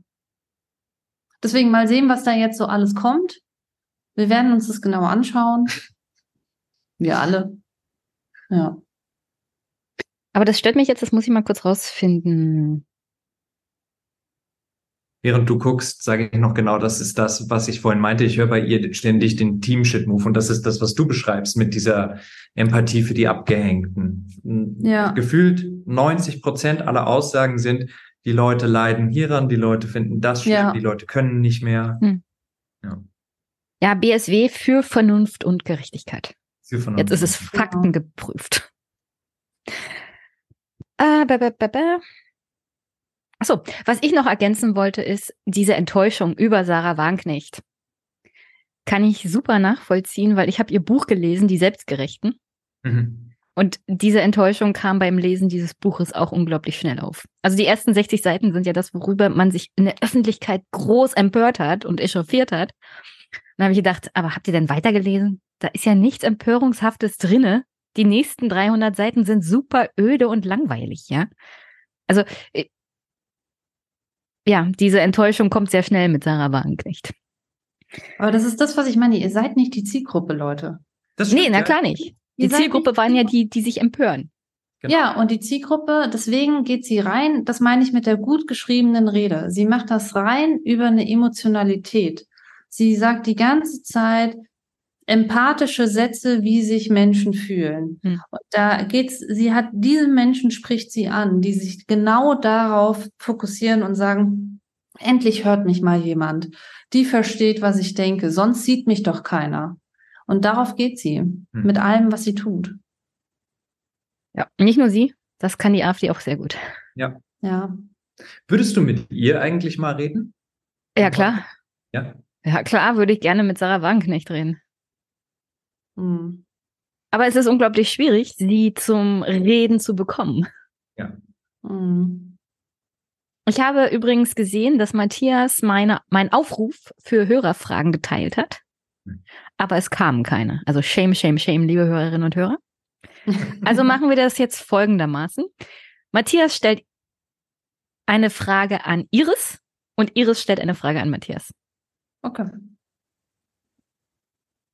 Oh, da muss ich mal einen Moment drüber Muss auch nachdenken. nachdenken. Weil auch äh, das ich erzähle, während während ich nachdenke, äh, weil du auch gefragt hast, wie das denn ist mit Podcast oder während du nachdenkst, hast Ja. du schon was? Ich hab was. Ja, ich, dann sage ich nur den Satz zu Ende mit dem Podcast, wie schwer das ist äh, oder ob es schwer ist, Pärchen und Podcast und zusammenarbeiten und so. Und es ist schon so, dass wir auch außerhalb dieser Arbeit die ganze Zeit Gespräche führen und uns gegenseitig Sachen fragen. Aus dem Grund habe ich gerade Schwierigkeiten, mir was auszudenken, was ich dich noch nicht gefragt habe. Ich würde gern von Ja. dir wissen, ähm, ob du, dadurch, dass du dich jetzt so viel mit Shitmus auseinandergesetzt hast, ja, Mhm. und wenn wir auch jetzt miteinander streiten und Mhm. so. Der Matthias, der lernt schnell. Das ist richtig krass bei dem. Also wenn der, wenn der mal so irgendwas begriffen hat, dann geht das richtig rund. Und ich würde jetzt gern wissen, langweilst du dich schon bei manchen Shitmoves und bist du, bist du noch, wo würdest du sagen, hast du dich verändert, verbessert? Hast du für dich neue Shitmoves herausgefunden, die du machen könntest? Oh, das ist, das ist eine gute Frage. Mit dem Langweilen ist direkt was angesprungen, als du das gesagt hast. Ja. Je mehr ich bei Leuten, gerade wenn ich Interviews durcharbeite, um daraus ein PR-Berater-Video zu schneiden, Mhm. gerade dann, je mehr ich bei Leuten das Muster entdecke, ach, das ist der Dauershit-Move, Mhm. auf den sie immer wieder zugreifen, desto mehr langweile ich mich, desto mehr denke ich mir, Mann, dann kommt die Enttäuschung. Genau, das ist exakt das, was mit, mit Sarah Wagenknecht war, dass ich dachte, ach Mann, ist ja immer nur dasselbe. Mhm. Ähm, dann, dann krieg ich, dann fühlt sich an wie eine KI. Also ich könnte jetzt alle ihre, alle ihre Reden, die über die nächsten Jahre noch kommen, kennen wir alle schon. Da kommt nichts Neues mehr. Ja, ähm, das ist negativ, aber dann hast du auch noch gefragt, ob irgendwas Neues bei mir anspringt, ne? Mhm. ob ich noch was Neues lerne. Äh, ich bin noch im, im Stadium, wo ich herausgefordert bin durch zum Beispiel, was du neuerdings machst, die Shit-Parade. Dass du mir nicht, du, du bringst nicht einen Shit-Move, weil du Mhm. weißt, auf den einen Shit-Move könnte ich jetzt irgendwie reagieren, sondern es kommen so sechs, sieben hintereinander und ich bin ein bisschen so, welche nehme ich mir jetzt Das als ist reine ich Trainingssache. aus? Ich versuche dich nur zu trainieren. Ja. Mhm. Dann kann ich dir sagen, ich bin noch nicht austrainiert an der Stelle, weil da Okay. ich, ich kann bisher nur benennen, dass das vorkommt, aber noch nicht, wie ich am besten darauf. Das ist übrigens auch ein Shit-Move von ihm, das jetzt hier so, ne? ja, Ja. okay. Ähm, welche Frage stelle ich dir? Gibt es, du weißt, das würde ich dich fragen. Ähm, du weißt ja von dir selber, welcher, welche Shit-Moves bei dir gut verfangen, worauf du Mhm. gut, also womit du gut manipulierbar bist. Mhm. Auch eine Doppelfrage, weil du mich ja zwei Sachen gefragt hast. Das eine ist, merkst du da eine Veränderung? Wird das besser? Und Ja. das andere, kannst du das auch über mich sagen? Dass du bei mir was siehst, wo du dir denkst, oh, das ist ein Shitmove, da ist Matthias, da hat er echt eine, einen blinden Fleck. Also, ich glaube, nochmal um Kontext zu bringen, wir haben selber für uns so festgestellt, dass je nachdem, auf welchen Shit-Move man besonders anspringt oder sich davon manipulieren lässt, dass das über einen selber sagt, dass man, dass man da eine Schwach, also Schwachstelle ist jetzt das falsche Wort, aber dass da ist was. Da ist was, was, worüber wir uns da besser, also wir sollten uns da besser reflektieren. Und bei mir war das ganz lang der kranke Shit-Move, was ich ja auch im Buch drin habe. Also wo mein Chef damals zu mir gesagt hat, Frauen können überhaupt gar nicht schreiben, die können nicht texten, aber der hat es total charmant gesagt und toll äh, gesagt. Und ich habe das jahrelang geglaubt, dass Frauen besser in der visuellen, also in mit visuellen Sachen wären, anstatt mit dem Schreiben. So, und äh, ich weiß, dass ich damals sehr, sehr lange dafür anfällig war, mich in gewisser Form da klein zu halten und zu sagen, okay, Männer können einfach beding äh, also bestimmte Dinge viel besser als Frauen. Das hat sich bei mir total verändert und es hat sich auch durch die letzten Jahre, weil wir uns intensiv mit diesem Thema auseinandergesetzt haben, hat sich das, das ist weg, das habe ich nicht mehr. Das würde ich sagen, da sind es jetzt andere Shit-Moves wahrscheinlich, aber ich würde jetzt auch nicht sagen, welcher genau. Mhm. Irgendwas muss ich ja auch noch für mich behalten. ähm, und ähm, bei dir, du bist total anfällig für den Shift-Move. Mhm. Also Matthias kann man super, ähm, wenn er einen schlechten Tag hat, wo er ein bisschen emotional ist, dann kann man den super zum anderen Thema lenken und dann regt er sich erstmal darüber auf. Und da, da bist du noch nicht so geübt. Ja. Ja. Ja. Okay, gut zu wissen. Ja. Jetzt weißt du, wo du trainieren musst. ja. Jenny, hast du eine Ahnung, was bei dir was wäre? Ja, das wäre so auch eine Frage gewesen, die ich noch hätte. Auf welchen Shit-Move springst du sehr an? Also ich liebe es ja, das letzte Wort zu haben, deswegen finde ich das ganz toll. Bis zum Ende durch und wenn die Welt untergeht. Hm?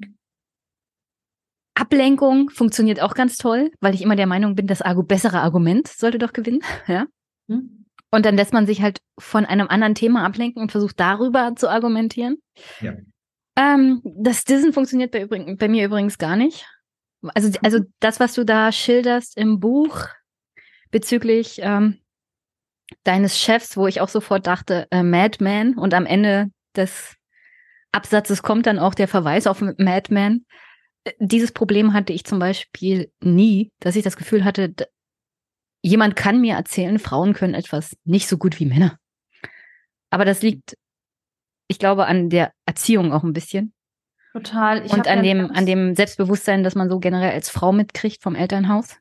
total. Also mein, mein Vater hat uns nie das Gefühl gegeben, dass wir als Mädchen nicht alles können. Ja, total. Da hast du auch komplett recht. Ich habe ja eine ganz starke Mutter, die mich auch wirklich sehr stark erzogen hat. Aber ich war auf einer katholischen Mädchenschule in einem katholischen Kindergarten. Ich habe ähm, bin da einfach auch so in, in einem anderen Verhältnis. Ich bin nicht in einem intellektuellen Verhältnis groß geworden, sondern das war alles relativ einfach. Und dann, wenn du in die Werbung gehst, das war einfach so ein, ich war einfach wahnsinnig unsicher. Die haben euch auf der katholischen Mädchenschule schon gesagt, ihr werdet hier Ja. alle Sekretärinnen oder Hausfrauen. Genau. Oder, ne? Genau, so ist man da groß geworden, ja. Also ich kann nicht sagen, dass mein Elternhaus besonders intellektuell war oder so. Mhm. Ähm, meine Eltern haben sehr viel auf Bildung Wert gelegt, ganz klar, aber Religion zum Beispiel war bei uns überhaupt kein. Kein Thema, ja. Sehr gut. Und meine, sehr gut, der Ostdeutsche hier war. Ja. Äh, da war Religion schon erledigt, da war mein Opa gerade aus der Pubertät raus. Mhm. Ähm, Mhm. Und der Vorteil war auch schon, dass meine Oma zum Beispiel auch selber diejenige in der Beziehung meiner, also in der Beziehung war, die das meiste verdient hat, so und der Opa hat sich halt viel um den Haushalt gekümmert und also es war schon ein ganz anderes Geschlechterverhältnis, so in der Generation. Und das haben sie natürlich an ihre Kinder weitergegeben. Und das, das so ähnlich hat es dann meine Mom und mein Dad halt auch an uns weitergegeben. Und ich weiß aber auch ganz genau, dass diese katholischen Sch- äh, Schulen so generell das ge da drauf haben, Kindern ein schlechtes Gewissen zu machen. Also ob Männern, also ob Mädchen oder Jungs. Mhm. Und ähm, das ist natürlich super fatal. Da hat man immer Selbstbewusstseinsprobleme. Ja, schon. Also jetzt nichts gegen dich oder so. Also das sollte jetzt so nicht rüberkommen. Nee, gar nicht. Hab dich gut verstanden. Ja. So, so, so, so, so. Ah, ganz anfällig für dieser Liebe-Shit-Move bin ich auf alle Fälle. Mhm. Lob, Ich glaub, dass ich aber dann nicht sofort im ersten Moment kapiere, dass das eigentlich nicht so gemeint ist. Da hast du dir aber einen guten Shit-Move ausgesucht. Ja. Dafür. Das ist eine weise Wahl. Jane. Das weiß- ich habe mir leider nicht ausgesucht. Ja. Ähm, ich finde es ja, das ist, das ist ein furchtbarer Shit-Move. Finde ich schlimmer zum Beispiel als diesen Trotz-Shit-Move oder so, weil wenn es der Shit-Move ist, der einem das, also den man irgendwie nicht besiegen kann, der einen Mhm. total schwach dastehen lässt, dann ist das der schlimmste Shit-Move überhaupt. ja. Ja. Okay, habt ihr beide noch eine Botschaft für die Hörerinnen und Hörer? Da wir jetzt ja wirklich eine Stunde über Shitmoves gesprochen haben, bin ich thematisch innerlich auch nicht woanders. Ich würde mir Shitmoves Kompetenz wünschen und sie euch wünschen. Je kompetenter man damit werden kann, desto besser und es macht auch noch Spaß. Das wäre meine, meine nicht, nicht sonst äh, größere Botschaft mit mehr Horizont. Erstmal nur zu dem Thema. Ich glaube, es gibt so einen Satz, den ich manchmal gerne sage. So dieses, egal, was jetzt passiert, Ah, was ja. du daraus machst, egal ob es jetzt gut oder schlecht läuft, am Ende ist es eine gute Geschichte. Und das kann man auch auf Shit-Moves anwenden. Also so, je nachdem, wie du dich jetzt mit diesem ganzen Thema befasst, mit dich, mit dir selber auseinandersetzt, das ist für dich selber eine gute Geschichte, sich mit diesem ganzen Thema zu beschäftigen. Das war jetzt indirekt eine Kaufbotschaft. ja. Man merkt die Werberin in mir. Ja. ja. Ich muss sagen, das war das erste Buch, wo ich ein Werbevideo zugesehen habe. Das es Ja. sofort sympathisch gemacht hat. Hast du da irgendwie deine Finger drin, Iris? ja. Vielleicht ein ganz bisschen vielleicht. Nur ein wenig. Ja. Okay, ich empfehle jetzt wirklich jedem anderen Buch und Verlag so eine Werbevideos zu machen für ihre Bücher. Das bringt gleich noch mehr Aufmerksamkeit. Ich fand es jedenfalls klasse. Okay, Voll. herzlichen Dank, dass ihr euch Zeit genommen habt und vielleicht ja sieht und vielen hört man Dank für die. Einladung. Ja. Hat wirklich Spaß gemacht. Vielen Dank. Sehr gut, so soll es sein. Wenn es langweilig wäre, wäre es auch doof für alle Beteiligten. Ja. Okay. Bis dann. Tschüss. tschüss. Vielen Dank. Danke. Tschüss. Ciao.